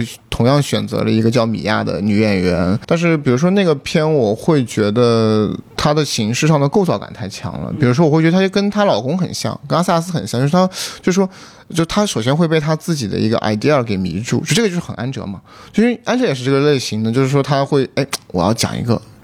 比如说，诶，九五年世界电影一百周年。那我要讲个啥？那我要讲个讲个去寻找胶片的故事，然后我要找一个什么美国希腊裔的美国导演，怎么就是他围绕着这种概念去构建一个故事的那种感太强了，所以我反而就觉得说这个片子你能看得出跟他私人生活那种距离有感而发的东西，那我就觉得说，反而这个可能是自然一点，而且我们都知道米亚汉斯拉夫其实他。的这些东西从来没有脱脱开他的私人经验和私人生活。伯格曼导演也一样嘛，你看，讲了两个导演夫妇的生活，那呃，那这个片好像他父亲也是他父亲在被病魔折折，包括之前那个拉文尼和将来的事也是跟他母亲，包括他后面那个伊甸园是他哥哥，就是说，就就是说我还是我从内心深处我是非常敬佩这样的作者的，就是说。呃，当然我也很羡慕他们，因为你会比如说，你看在当下当代的，比如中国的环境里面，其实你要去讲这些小事，要去讲这些私人之事，首先你可能根本都找不到钱，其次你更没有机会请明星来演，你甚至你当然更没有机会说还能进戛纳的主竞赛，啊，你一个中国导演讲这样的事儿，他除非已经是大师了。比如张艺谋现在可能拍的跟他私人生活很接近，也许能进戛纳，但是我觉得其他人做都不会，所以我是觉得说我也很羡慕他，他还是在跟某种意义上，我觉得是跟电影最本质的东西在打交道。就这个最本质的东西，就是可能这次特吕弗，我觉得特吕弗电影能都代表的那种电影成为一个自我反思，包括跟他人生的甚至有疗愈作用的，跟每个人生活非常紧密的，跟爱很。紧密跟时间很紧密的那个东西，那就这这也是这次特吕弗他去放那个安托万的这个这个系列，我觉得也是一个道理。就是在这个意义上，我觉得就是说，米亚汉斯拉夫继承的，当然他从形式上有继承，类似于像侯麦啊这些，但他其实也很重要的在继承，我觉得法国电影里面的这个特吕弗的这条线索啊。我蛮欣赏他，就是拍电影他状态总是很松弛的这一点，对，然后。但是你刚才提到红麦，因为刚刚红麦我本身就不太感冒。啊，你是不喜欢红麦？你说。所以 that's why 我可能就 that's why 我看米亚汉森诺夫一直也就还好，就就还好，我不会讨厌他，但是就是觉得 OK 就这样子。但是我看陈光正好的话，其实另外一个点就是让我有引起注意，就是我发觉是不是欧洲导演进入了一个担忧老年、担忧怎么怎么怎么去死亡的这么一个主题？因为我看完陈光之好之后，就看了漩涡。这个就完全非常明显，而且我又想起去年欧勇还拍了一切顺利，也是戛纳主竞赛，就整一个都是老年很苦，不知道怎么办，何去何从，安乐死，就这些都是这些话题，我就感觉这是一个只是碰巧我看了这么几部，还是说真的有这么一个呃题材上的潮流在欧洲？呃，是我我昨天好像听说说，呃，加斯帕诺之前中风了。啊，好像是因为那如果他中风，他可能拍这个漩涡就可能，嗯我我没有看啊，但我大概知道主题是什么，那可能就会有一些联系。对，加斯帕诺其实就很明显，他之前那么张狂，忽然就拍这种片子，我我都完全我是抱着看《永恒之光》的期待去看，我说 啊，怎么会？是 因为《永恒之光》我是在戛纳看的，就是午夜场，好像邪教现场一样，你知道吗？就最后看到，就是 literally 就是。闪瞎了我眼，然后看完之后全场鼓掌欢呼的那种感觉，然后哎，我这次就是分屏呢，然后我去看，哎，这就变成是这个样子，就跟我想象完全不一样。但是可能就是因为有爱这样的珠玉在前，就看炫我，我并没有非常的被打动。你说是加斯帕诺的爱，你很喜欢吗？哈内克哦哦哦哦，OK OK OK OK，亚哈兹洛夫他的电影都是跟自己经历有关的嘛，然后像安托旺就很明显就是呃，特里佛就说想以电影以一种很私人的日记的形式去拍嘛，就拍了安托旺。然后安托旺其实我其实最想聊的话题是他的第二部就是《初吻》，因为年代特别特殊嘛，它是一九六八年的电影，但是在里面完全看不到任何的。关于六八的东西，这也是他后面要跟，就是说他跟戈达尔会决裂啊，很多。但就是说，其实特里弗的人生轨迹其实特别有意思的点，就在于他其实是一个，他所谓是新浪潮的那个发轫者，是那个就是说打响第一枪的那篇文章，对吧？就是反对法国的优质电影的。但是，那他人生很吊诡的是，你去看他后面的作品，后面走回了那个对对，就是就是就是他可能走回了优质电影。包括我觉得，就是说，如果你真从电影史去看，就是说优质电影也这也是言过其实的嘛，因为其实优质电影本身也，你今天看都是也都是很好的电影，没什么问题。就是说，只是说，我觉得从当时他们作为一批新人要出来，这是一个很策略性的东西，你肯定要反对一些什么，然后提出一些什么。那么你会发现，就是说，呃，整个可能说。他的那篇文章，包括他的四百集这个电影，首先就是说是一个四百集是他理论的一个具象化的产物嘛。好，但是你其实你看，比如说，我觉得安托万线可能到后面那几部，其实就也还是挺普通的 Maron Drama，或者是很普通的，呃，包括他跟个他去拿到了巨大国际声望的那个 American Night，就是那个日以继夜还是什么？对，就是说。呃，就是被戈达尔跟他决裂，跟他说，就你就是说你在拍的东西已经就是对吧？就是完全是可能我们当时反对的东西了。那我觉得特里弗这个人其实是很有意思的一个人。那嗯，他其实跟我们讲米亚汉塞尔还不太一样。我觉得他。比如整个四百 G 的，就是说是所谓安托万系列，其实它跟就是说，其实你现在要说它是私电影，那天我们深交标题是私电影，其实我觉得以今天的标准来看，它私的程度不够高，它有很多变形，而且它有很多还是比较偏向于城市化的剧情片的做法的东西，包括跟它各自身的距离吧。所以说，就是说特里弗这个人物也让我，你其实你今天你去问影迷，很少有人会把特里弗。在那种意义上拿出来，可能会有很多作品被大家说，还很少当说他是大师什么之类的。嗯，对。对，就是说，但当然，他当然回他非常重要啊，非常重要。但是说，那你可能会更多的把四百 G 拿出来，把朱以瞻拿出来。你你其实从他身上更多能看到一个电影政治家的面目，就是说，就很像是就是很多政治家上台了以后，诶，就是说你在竞选的时候提出一整套，哇，就这个我们的以后的社会会是怎么样的？但是上台之后，哎，你发现这不跟以前他妈也没什么变化，就是就是有点这个就这个意思啊。他当时就是说去描绘那个，就是说说关于就是反对安哲那种电影，对吧？我要做一种个体化的电影的那些都很动人。我没有看四百集这一次，我只看单的后面的后面的几部。就之前法国文化中心也经常放跟跟那个特里弗的电影嘛。其实我一直在看他的电影，我一直想找找他对于新浪潮的一些点，就是一些继承在他电影里面的东西，发现就完全找不到，就感觉他完全没经历过新浪潮，他拍的还是就没他早期还是挺明显，早期那种就是。呃，就是四百集什么还是挺明显的，就他后面四百集当然就是他后面的，就跟戈达尔决裂之后的那些片子，哇，发现他就完全像变了一个人一样，包括这次的《安托万》的五部曲。对我也是之前在法文前不久才看了他那部《最后一班地铁》，我就觉得非常不喜欢那一部，我觉得极平庸，然后真的一点点新浪潮的锐气都看不见。然后我这一次在看《安托万》后面那几部的时候。我觉得要怎么去评价？就我自己看的时候，心情一直很复杂。就是如果把它跟四百集当成一个连续的一个系列去序列去看的话，我觉得很割裂，而且整一个的主题是一个完全是一个降格。就是四百集对我对我来说是一种反抗规训也好，或是一种对社会形态的再现也好，或者是对童年的成长这种痛苦也好，很多的面向可以去讨论和呈现。但是到后面的四部，真的不好意思，对于。一个女性观众来说，就是一个巨婴男的怎样在不同的女性身上去找找妈、找姐、找保姆的这样的一个过程。就是一方面，其实我看的时候是很蛮愉悦的，因为他确实拍的非常的有趣。你可以看看他成长，就是还觉得还真的是一个一个时代嘛。你还觉得，呃，那种轻松的心情，那种很松弛的状态，那种把电影当做一种比较没那么严肃，但是很玩味的一种，我还。确实还蛮喜欢，是另外一面就觉得，你之前是四百集耶，你第一部四百集耶，你最后面四部你拍的是什么？如果你第一部你可以拍的是一种男孩，或者是作为一个个体对社会规训那种反抗的话，后面四部你简直就只只不过是一个长不大的孩子在这边闹别扭而已，我就觉得很没有意思。特别是他最后一部的时候。我真的也太偷懒了吧！一半的篇幅都是把前面四部的那些那些片段剪了下来，而且剪的它不是那种非常快那种蒙太奇那种对比，是一整段一整段的放进去，就再看了一遍。特别是把四百集放进去，就觉得尤其的不搭，就整一个的基调也好，整一个的探讨的那个深度也好，就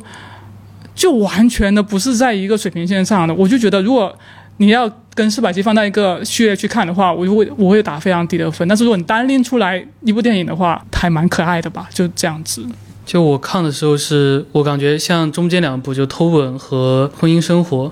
包括那个短片嘛，这三部其实差不多，就是某种爱情喜剧，就很轻松的。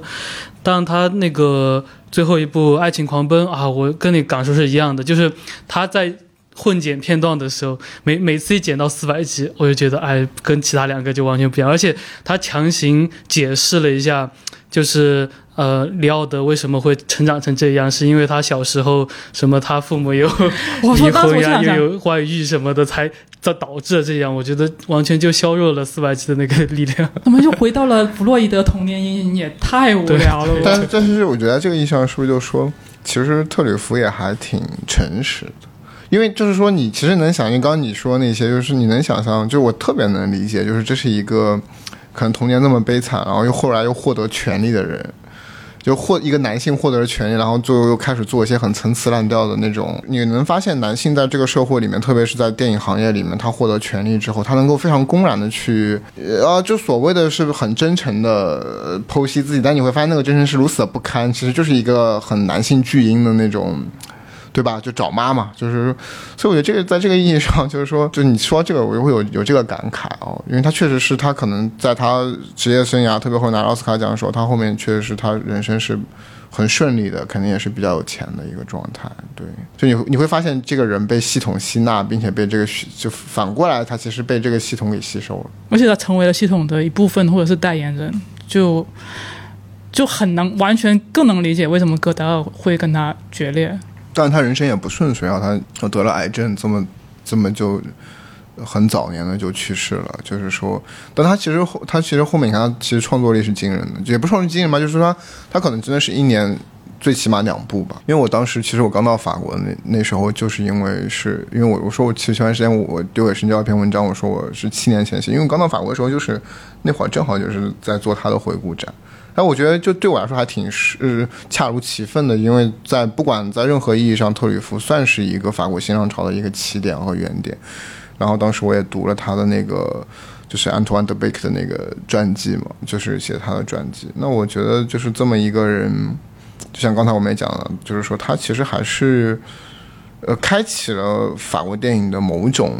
呃，其实这也是很多人不喜欢法国电影的地方，就是总有人很多人会觉得法国电影格局很小，总是讲一些，就是里里外外讲一些自己的事情。呃，但是我觉得可能法国电影最后呈现给呃，也许世界电影的一个很重要的部分，就是说法国电影有这么一批在讲他们自己的很私人的一些东西，就包括你去看后面皮亚拉、赤裸童年啊什么，其实你都会能从这里面看到像四百集的影子。其实现在四百集已经成为当下某种，我觉得都不是法国电影的陈词滥调，是世界电影，就是大家都会去讲一些叛逆青年的那种成长、成长教育嘛，对吧？就是说，就都会有这个东西。一直都会有，包括我去我第一年去戛纳那个开幕片，也是在就是像像单车少年一样的这种在讲一个这样的故事。嗯，我们已经身处一个时代，就我们看到就是是利奥德可能都已经他都已经拿对戛纳就终身成就，他可能也在趋于走向生命的末期了。从一个四百集里面的人物，成在塞拉的电影里面演入伊史斯了，对吧？就是这也是法国电影的一个。就是说，它使得迷影这件事情，最后把迷影人、把影迷捧上了大荧幕，然后最后又让你用一生、用时间让你看到一个人的一生。他真的是把电影的一生就这么搬上了大荧幕吗？包括就是说，呃，利奥德这个例子，就是说他成为了一个，最后就成为一个电影的化身嘛。就是他的一辈子就是由这么无数部电影组成的。就像是一个像《千年女优》这样的一个电影一样的，对我觉得你没有人，你你是不是看了《无恶魔》？我我蛮喜欢，怎么说？这个导演第一部我还蛮喜欢，就还不错啊。艾娃是吧？艾呃对艾娃，嗯。好像我那天刚好看了两部《安哲》，然后突然间加了一个《文魔》，哎，我觉得，哎呀，终于是个正常的电影。终于是一个，就是而且它就挺多类型片元素，就挺就是它是那种好看的电影。就是我觉得你放在院商业院线片，你也觉得还蛮好看的一个电影，就不它不会很文艺，或者是就 LGBT 那种，它很多什么又有穿越的梗，就好像有点小妈妈，或者是甚至你好李焕英的那种感觉。因为因为这个导演其实是编剧出身，因为他做了他做了他做了很多大导演的编剧，我们很多知名的片都是他编剧，他好像是给那个谁，呃，德斯普里钦。包括给包括给这个席尔玛就是拍燃烧女，然后最近什么奥林匹亚街区都对都贝他这个鲁之灯、鲁贝鲁贝之灯、哦伊斯梅尔的幽对魂，对对对，所以他真武之山乐心都是他。对哇，真的好多。就是她她挺厉害，她是一个法国很好的一个女编剧，然后也是一个，就我觉得她作为导演，她第一部我也挺喜欢，所以她这部我还是挺好奇的，但是就也我也没专门为她抢。我我觉得他的那个这个剧本我确实是蛮喜欢。其实我当时也我也可能也跟我的期待有关，因为我最初它就是很厚的顺位，我刚好那个排片中间有个空档，哎，我就把这部塞进去就看一下呗。后来还所以可能因为这样的话，觉得还蛮惊喜的。如果如果选一个最惊喜的，我可能会会选这一部。对，因为我觉得他这个点，他其实能剧透吗？他就是讲一个小女孩嘛，她有一种特殊的能力，她闻了一些特别的香味，气味，她就会穿越到过去的某一个时刻，就可以撞见他母亲跟他母亲的同性爱侣的一些事件，然后他的哦，这个好像小妈妈，很像，很像很像吧。然后他的一些行为又直接导致了他的母亲跟同性爱侣的感情的破裂，又从而导致了他自己的出生。所以对于我来说，哦这个意象很特别，它有点像自私的基因的具象化。哦，他自己就无意识或有意识的，其实直接导致了自己的，就是导向了自己的出生。所以有点像，就是你看，其实他这哎，个她这个小女孩多大岁数？嗯，也就七八岁吧她好像好小，你看第一部也是讲一个小女孩的那种视角，所以也是小女孩的视。所以我觉得他的这个故事其就是主线其实并不在同性爱侣的这个情感方面，其实主线是这个小女孩。所以对我来说，她有点像，她其实讲了一个事情，就是 LGBT 群体为什么会被打压、被迫害、被集集体无意识吧？他没有讲那么明显，只是我感觉是那种集体无意识。对，我觉得就是这个意象，其实很大家都不是不陌生、很熟悉，但是他用这种形式拍出来的话，有点类型片元素，有点惊悚感，我觉得还真的就是好看的，而且意象也经得起琢磨，然后整个剧本的很很完整的一个闭环，对，所以我蛮喜欢的。就我觉得这片子我喜欢的点也是，虽然它是通过气味去回溯到历史去展开这个故事嘛，然后就是前后的一个勾连，这样的方式其实我感觉不是太多见的。呃，但是我不喜欢它的一个点就是，它用了气味这个东西，它并没有很深入的把气味、味道呀这些东西能更更多的去展现它的一些功能，就只有一个功能就是让它回到过去。它就是个道具，对，就我觉得道具感太强了吧。我本来是有期待的，我期待它能通过味道，比如过去的一些某些味道，能跟现在的味道做一些勾连啊，或者之类的，但没有，就单纯就一个道具。我觉得这点是因为比较小一点。呃，我觉得可能是因为编剧觉得这其实它它重点不是在气味，它重点其实是是穿越和关于这个集体无意识的这种呈现。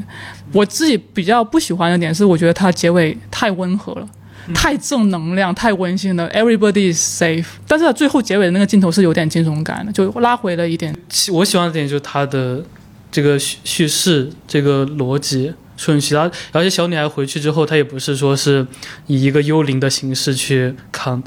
而是真的有参与到她母亲和那个女女人的一个关系当中。有像你刚刚说的，是导致了他们后来的破裂。我觉得这个是他做的特别好的一个点，没有让他以一个幽灵视角来看。就他是历史和命运的参与者和推动者。嗯、对对对，呃，我看接接着聊到哪？鱼之子啊，没看，都没抢到票。你俩都没看是吧？那我说你你来哎，说所以。我觉得其实因为因为因为他。他是因为那个就是横道世之介冲田修一啊，就很多说是呃性装版的横道世之介，是这样吗？我操，我已经忘了横道世之介讲什么。今天感觉好像他还是选了好多就是日日本片的，因为这个大家都知道嘛，因为日本片一直是上影节的一个。主要是这个导演的问题，我觉得，因为这位通前修一之前，他之前像那个熊谷守一在的地方，他就是在北影节做的首映。像之前他其他的很多电影，基本上都在北京有放映过。所以我感觉可能就是他跟北影节的关系还是比较密切一些的。因为因为他在中国就是一个人气很高的导演。我其实一般在电影节不太看新片，就是说我一般都会看经典的电影，然后这是我可能唯一买的一部新片。但是我其实对这个导演期待是没什么期待的，因为我觉得他相对来说稍微有点平庸，但是呃，他还是一个让人很愉快，而且我觉得他，我觉得他，我相信他是个很有趣的人，所以我会觉得就是说看他电影一直都很舒服，就是我会觉得说呃，也许可能我看完不会有什么特别高的评价，但是我会觉得说。呃，还蛮可爱的。所以这个片其实我最后觉得确实也还是有一点点水，有点平庸。然后因为网上评分很高嘛，那我觉得从电影层面真的无甚可说啊。呃，就是但是我依然觉得说，比如说他去刻画了，就我觉得还是跟就是说。近三十年，我觉得是平权以后，整个就日本失去二十年，所以日本人总是在刻画这种比较，呃，也不是说不求上进吧，就是说比较的宅，比较的躺平的一代。对，躺平的一代，就是就是在刻画这些的时候，我依然是对，又是可以跟安哲做对比，就是你会觉得说啊，真实的生活和真实的人嘛，因为我觉得他就他其实故事很简单，就讲了一个是一个非常非常热爱。呃，是是鱼类，然后非常热爱，就是有这个非常特殊癖好的一个小女孩，可能是从她小时候到她可能。呃，三十多岁就是这么一个，其实是很平庸，就是在在外人看来是一个很不起眼的人，但他其实又活得非常的有趣。然后他的父母又是如此的对他，其实是他母亲对他是如此加以关爱。所以我看完我说我也觉得，我就我的评论也很简单，我说其实需要有这样的电影去给每个人一个非常微小的爱好和你童年时候那种兴趣和热爱，其实是需要为这个东西去守护的。我觉得就是就是这个可能也是一个我觉得。怎么说呢？是一个真的比较健康和良性的社会。你应该看到的就是这样，就是说，无论你喜欢的东西是一件多么奇怪，或者说是一个多么小众的东西，但大家这个社会每个人追求的东西应该是很多样化的，而且这个多样化其实是应该。被足够的尊重的，是被足够的正视的。你看起来就是觉得说，你本来以为会发生一点什么事情，但其实还是比较波澜不惊的，还是比较，因为它片其实也不短嘛，将近两个半小时。哦，那么长的吗？两两小时二十分吧，好像。这件事情我觉得他在塑造演员上，我觉得也蛮有意思。因为年龄代她怎么说，她是属于什么系的女孩？就是说，也她其实她很可爱，很元气。就她有不是说她是犬系吗？啊，是犬系吗？都叫能年犬，哇，这个名字简直是对那种呢了不分的最大的诅咒吧？对 对对，其实对对我也我也很难念，但就是说他有意的去避开了那种特别讨好直男的东西。嗯嗯，因为我我知道，就这样的女孩，就是对我们直男，如果说是，哎，要迎合她那种可爱，其实她杀伤性挺大，但她也没有去特别讨好直男。但是我觉得，哎，这我看起来，我觉得也还挺有趣的。虽然比如说像九仓书啊什么，又给了五星啊什么，就我不认可啊。我觉得就是从叙事什么，就是我觉得绝对绝对我是不会看第二遍的。但是，就我的感想就是那个，就是说。呃，挺好的，就是你永远能从日本电影里面看到那种关于某种喜爱的一种被尊重吧，就是说你能看到他在肯定那些特别微不足道的东西。呃，我觉得这个事情特别重要，而且特别感觉在中国社会是特别重要，因为你看到中国的教育是如此的，就是说，就是从小大家那个教育是如此的统一，你要考好的大学，你要比如说大家一窝蜂的你要去学金融或者学什么，就是你他能让你看到这个社会是可以如此的多元，而且他其实有个特别好玩的设定是。说在于这个小女孩是如此的喜欢鱼类，但是她会去吃，但她会去吃，而且她就是就是就她是因为可能说日本人那种，你知道，就日本人对那种刺身的那种癖好和那种，就她就是她又是一个极度会做这种刺身和那个，所以就是我当时那天看完我就说，哎呀，我好想去吃个日料，然后我我晚上就去吃了，但我也没吃刺身啊，就是但是。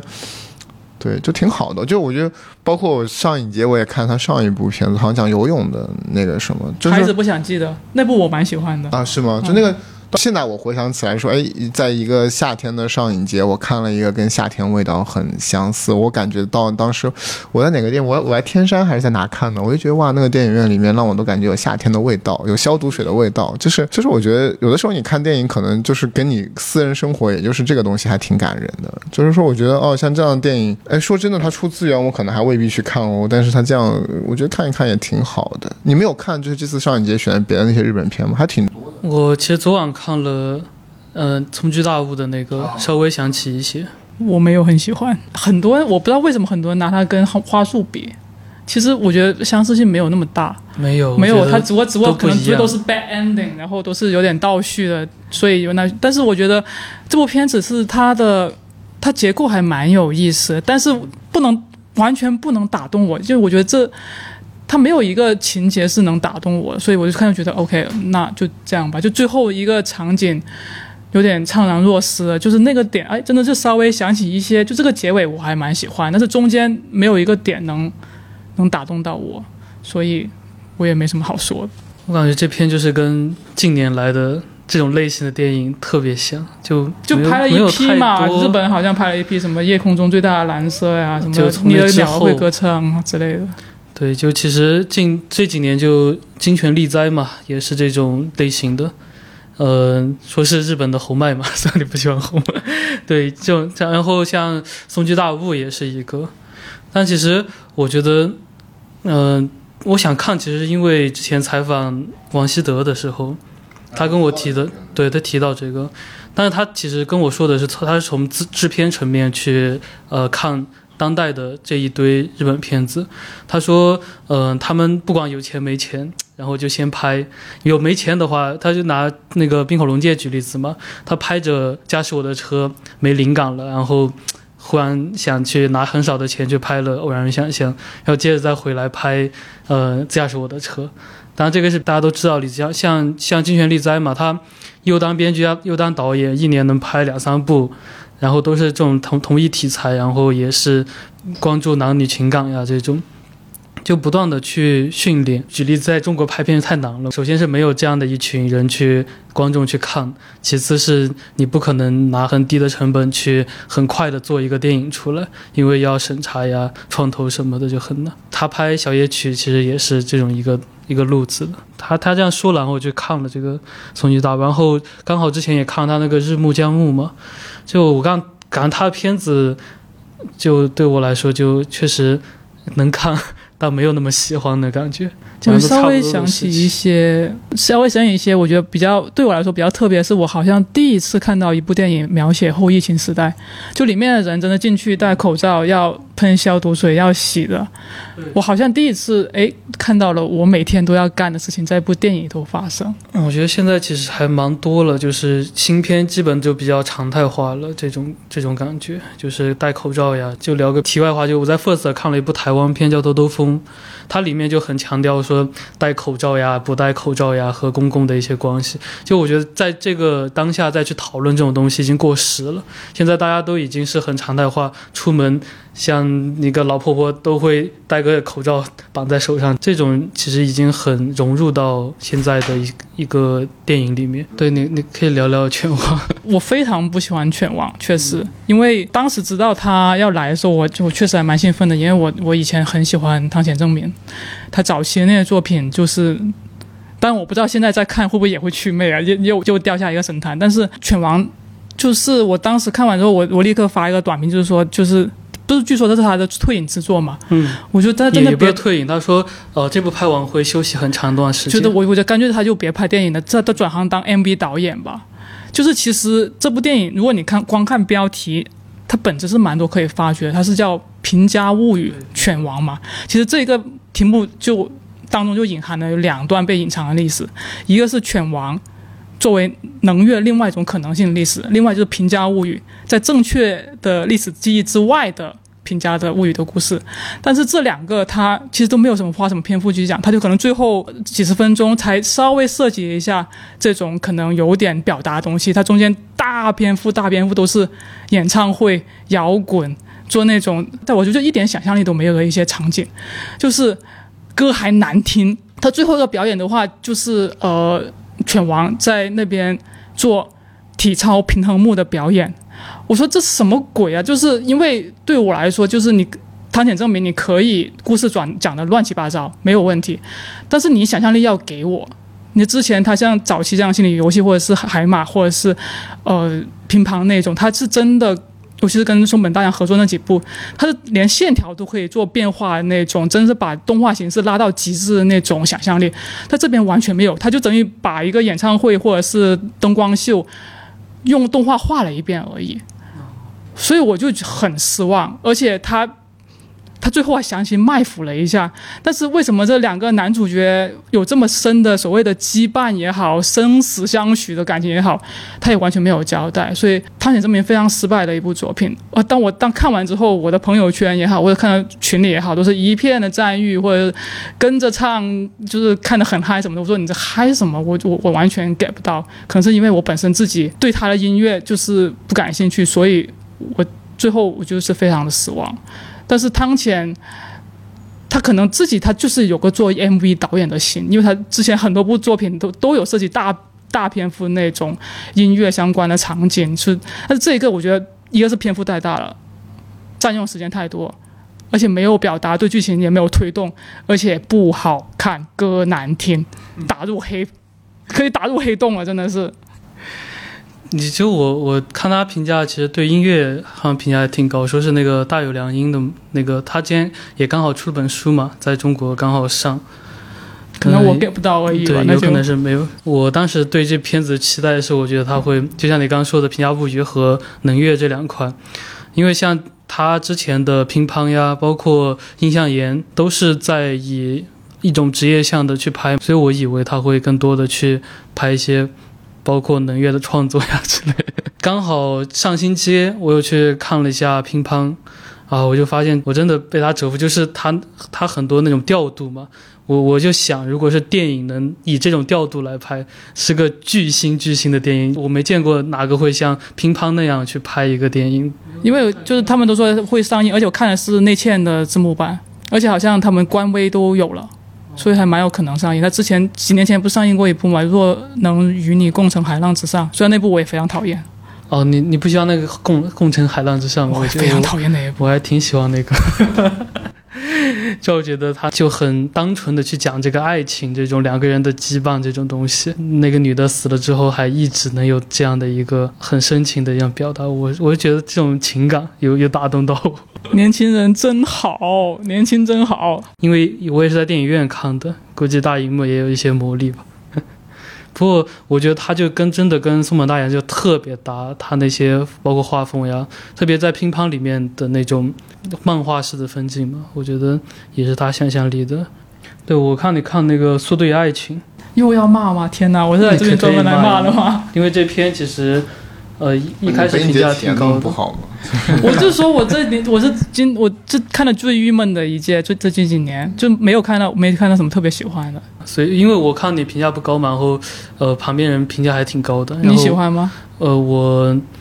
有喜欢的部分，但是更多并不喜欢。就是纳瓦彭，就是因为这一篇我也是临开场之前，我还临时收了一张票去看。他之前那部《就爱断舍离》，我是在上一节看的，我还。那部我还蛮 OK 的，所以这部我还有点点期待，但是我看了之后我就觉得很无趣，因为这就是一个段子电影，就是一个段子。如果你拍三分钟的话很好笑，你拍一百三十二分钟段子连环轰炸，就饶了我吧，我真的受不了。他就是不断的植入迷因梗嘛，但是他的迷因梗呢是最通俗的，寄生虫啊、复联啊、速度与激情啊这种，然后可能哎影迷就有些影迷就看到哇这个梗我能 get 到哎，导演你好棒，我更棒，所以他们觉得哎就这个片子我喜欢，我觉得很多人可能是这种心情，所以。但我觉得你你可以用一两次、三四次、四五次，OK，整部电影一直一直用这种段子的植入和梗植入，我就觉得很无趣。而且它是那种煞有介事的拍法吗？但是它，我觉得它其实是以一个动作片的拍法去拍一个很平淡的爱情片这种吗？而且就是这个爱情片，就是一点内容都没有，就是这个巨婴男从头到尾几乎没有成长。我就 OK 有一。To be fair，一点点成长，但是这个一丁点成长，就感觉好像达成了什么，他成了什么绝世成就，就。哇塞，让我觉得对男人的自恋和自信有了一个新的认识。我就觉得这么点屁事，你值得讲一百三十二分钟吗？所以到看到后面，我真的觉得非常的疲惫，而且非常的对那种很多那种事情空事情的轰炸嘛。突然间一个特写，然后那种那然后那种音响的那种，好像你要拍骑士，然后还还复联什么 assemble 的那种，最后还是很。很土那种团队合作，你负责三，你负责，要众志成城达成目的。我说天呐，这也太土了吧！你好歹搞个另类一点的获胜的方式，我还有点可以高看你一眼。所以最后就我觉得就是大瓦棚的恶趣味的激进，完了，the end of story，还拍一百三十二分钟，还一堆人叫好，我就完全无法理解。我一开始看，其实我刚看的时候还蛮，我觉得还蛮有意思的，就是他用了很多只有动作片才会拍的方法去拍两个人很平淡的爱情戏，然后他一直用这样方法，就觉得其实我觉得他是有点偷懒了。我觉得他其实是想以一个很恶搞的心态去恶搞很多东西嘛，包括用一些广告的一些元素呀，动作片，然后又有运动片，全是一些各种杂糅的类型片嘛，又有点渐离效果，突然跳出来说 我拍其实是动作片哦，什么之类的，对对，还要说什么呃，我拍这个是给投资人啊之类这种。这些东西其实我觉得它能恶搞起来，其实挺有意思。但就跟你说的，它内核的东西太无聊了。第一个，它就两条线嘛，一条是他的爱情线，像你说的没有成长；另一条是他的那个竞技叠杯。诶，我一开始看这种竞技叠杯还挺有意思，刚好跟他一个所谓的速度与爱情的速度。以这种很恶搞的方式又呈现出来，但后来他居然是一个团队胜利啊！我到看到那里真的没，我觉得这个题材本来是可以玩好的，就是竞技叠杯这种大家都没见过的东西，能玩得很好。但是后来他以这样的心态就玩得特别差，嗯，但我喜欢他的一点，我觉得。其实包括他，包括有个叫索拉玉的，也是泰国近来近年来比较新生代的一个嘛。今年罗加诺入围了一个叫阿阿诺德是模范生。其实他跟纳瓦蓬，我觉得是让我看到了。泰国新一代的一种叙述方式，而不像阿比查邦那种很作者性的嘛。那他们以一种很玩乐的心态去拍电影，而且，呃，我觉得比较好的是，你也看得到他片子里用了一些很新媒体的元素，包括一些微信啊之类的这种东西。索拉玉也是在他的片子里会用很多新媒体，包括一些桌面电影的元素加入到里面。就我觉得，像我们现在当代嘛，大家都在呃新媒体的这种环绕之下。他们的电影是让我看到了新一代的这种感觉，新媒体已经对我们产生了很大的影响嘛，在他们电影里面是能体现出来的，这是我觉得能看得到一个新的地方。包括我又去想，就是跟国内今年比较受欢迎的两部嘛，一个是孔大山的《宇宙探索》，也是今年也有在放，就很快就被最难抢的一场了吧？第第二第二难抢，就仅次于《海贼王》。然后另一个就是呃魏淑君的《永安镇》，他们这几个都是特别新的新一代导演，然后拍都是以这种很喜剧的方式去，没有那么多的包袱去拍电影。我感觉近年来的，呃或者是未来的电影吧，就是新一代的创作者能刚刚我看到了很新的东西。对，反正其实就是泰国电影吧，就是他俩把一些新媒体的融入之后的，然后看到一种新的可能吧，这是我比较喜欢的一个点。我我我蛮同意他，他用了很多就是新媒体，其实而且不止这一部，他之前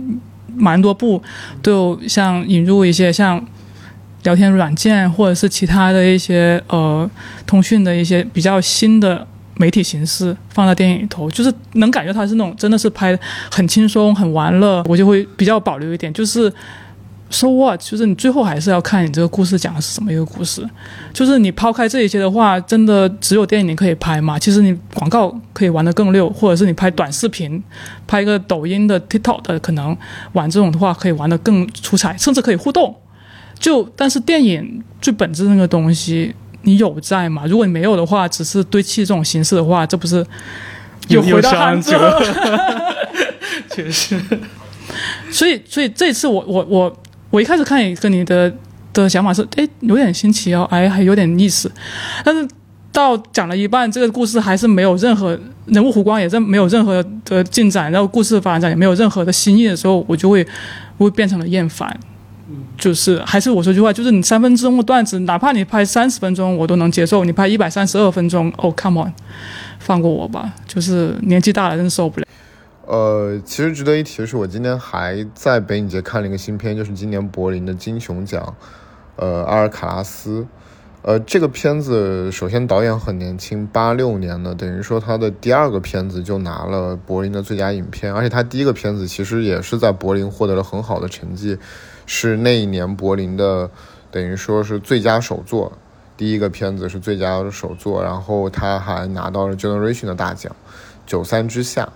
呃，其实《九三之下》大家评价很高，我个人其实觉得比较，我不是很喜欢他把那个那个那个片子其实有个核心的梗，他藏在了最后，其实我是不是很喜欢他那样处理，我觉得片子格局不是特别大。呃，然后这一部我觉得是确实是有进步的，然后两个片子也有很多共性嘛，因为他们都在讲一个其实是西班牙的一个当地的一个乡下的生活，然后像这个阿尔卡拉斯这次，尤其是他全部都是素人在表演，然后你能够看到非常有生命力旺盛的那种。呃，西班牙的那些农民，还有他们和土地的关系，发生在农村的那些事情，而且我其实能从这些片子里看到，我觉得就是说，呃，西语电影在其实是另外一个大家都知道西语电影的一个非常重要的女性作者，就是在阿根廷导演马特尔的影响下，其实你会看到那种散点式的叙事，然后那种氛围感的营造。呃，当然，我觉得就是说，就是这个阿尔卡拉斯。这个片肯定跟马特尔还是完全没有办法比的，在美学上各方面，呃，但是我依依然觉得说他可能可以拿出来跟我们就是这段时间其实国内大家都是嗯赞赏非常多的，就李瑞军的新片，呃，引入尘烟可以比一比，因为他们都是今年柏林的主竞赛，而且其实都在讨论一个，就是说呃人和乡土的关系，或者都在讨论一种农村生活吧。呃，但是我其实觉得差距还是非常大的，嗯，就是我觉得李维俊的片子，无论是不是因为海清的介入，但是我还是能够感受到他和那种真实的乡村和真实的影像之间那种的区别。但是阿尔卡拉斯，我觉得在这个方面，他其实是做的非常的精湛的。我觉得这其实也是这些年，其实国际影坛其实涌现出了这么一批。呃，虽然说它是叙事电影，但是它通过对这种呃非职业演员的调度，其实它能够达到一种近近乎于纪录片的那种所谓的那丰富性和充沛感。因为因为我觉得就是说剧情片其实导演无形中在编排。和整个拍摄的过程里面，它其实是对那种我们日常生活的那种充沛性，它其实是在做不断的概念化的一个降格吧。但是你能够从阿尔卡拉斯这样的电影里面看到，说你如何在一个剧情片的拍摄里面最大程度的去保留那种我们日常生活的生命感。呃，当然我依然觉得阿尔卡拉斯这个片子确实是。呃，还是太长了一些，我也没有觉得这个片子好到这个地步，呃，但是我觉得依然还是一部值得推荐给大家的片子。然后我觉得也你大家也能够看到，其实现在我们去拍摄这样的一个，比如说乡土题材的东西，国际上已经比较通行的一种美学策略是什么？我觉得这也不能说是策略吧，我觉得就是说，其实还是要还原到我们最本身的那种日常生活中去。我们的日常生活、真实生活里面的人，其实他是远远比我们的电影世界里构造的那些人要来的。精彩和丰富的，其实很多网友在评论说，今年北影节主竞赛有很大进步嘛，好像就是说策展思路想通了。因为电车其实是，因因为我们深交也是官方被邀请去参与那个场刊嘛，就是就电车一直在看嘛。我其实我还蛮想问一问，就你怎么看，就是说今年主竞赛的？其实今年主竞赛，我其实感受到一个，就整体看下来，我发现他的电影的政治性特别强。而且不是这种很官方意识形态的这种政治性，而是很多很很左派的左派电影在里面，包括有一个印度片叫《杰伊比姆》，片子是很典型的一个左派电影，因为它讲的是印共嘛，相当于的一些，它里面用了，比如经常的一个镜头就是会出现一个呃马克思的画像挂在挂在房间里面。包括他的一些叙事手段啊，应用的一些理论啊，就是全是很左派，但是是一种很商业片的拍法，就很有趣，很环环环相扣的，能很一直看下去。呃，就就这种类型的电影其实挺多的，包括呃这次拿了最佳音乐的那个《全职》，说的也是一个底层的一个呃母亲为了照顾她的孩子，然后不断的在城市里去打工。对，因为今年是不是好像大家都就觉得说，其实主竞赛质量其实是有明显的一个提升，因为好像就选了很多那种，就是呃三大啊，或者是大电影节，其实是比较反响比较好的主竞赛，就是或者是那种第二单元的那种片子来，对吧？嗯，对，今年其实像珍珍妮热线是那个呃柏林主竞赛嘛，然后像全职也是威尼斯的是吧？对，像摆动是那个柏林柏林其余单元，其余单元的最佳导演。对，就这种类型的片子，就你能就光从奖项上就看得出来，它其实大家能知道这片子从哪里来的，包括有什么圣当斯的呀，呃，洛迦诺的呀，这些都有，提升上是很大的。其实选片上的思路也有一个转变吧，像《白洞》这种片子，我我觉得很不太像是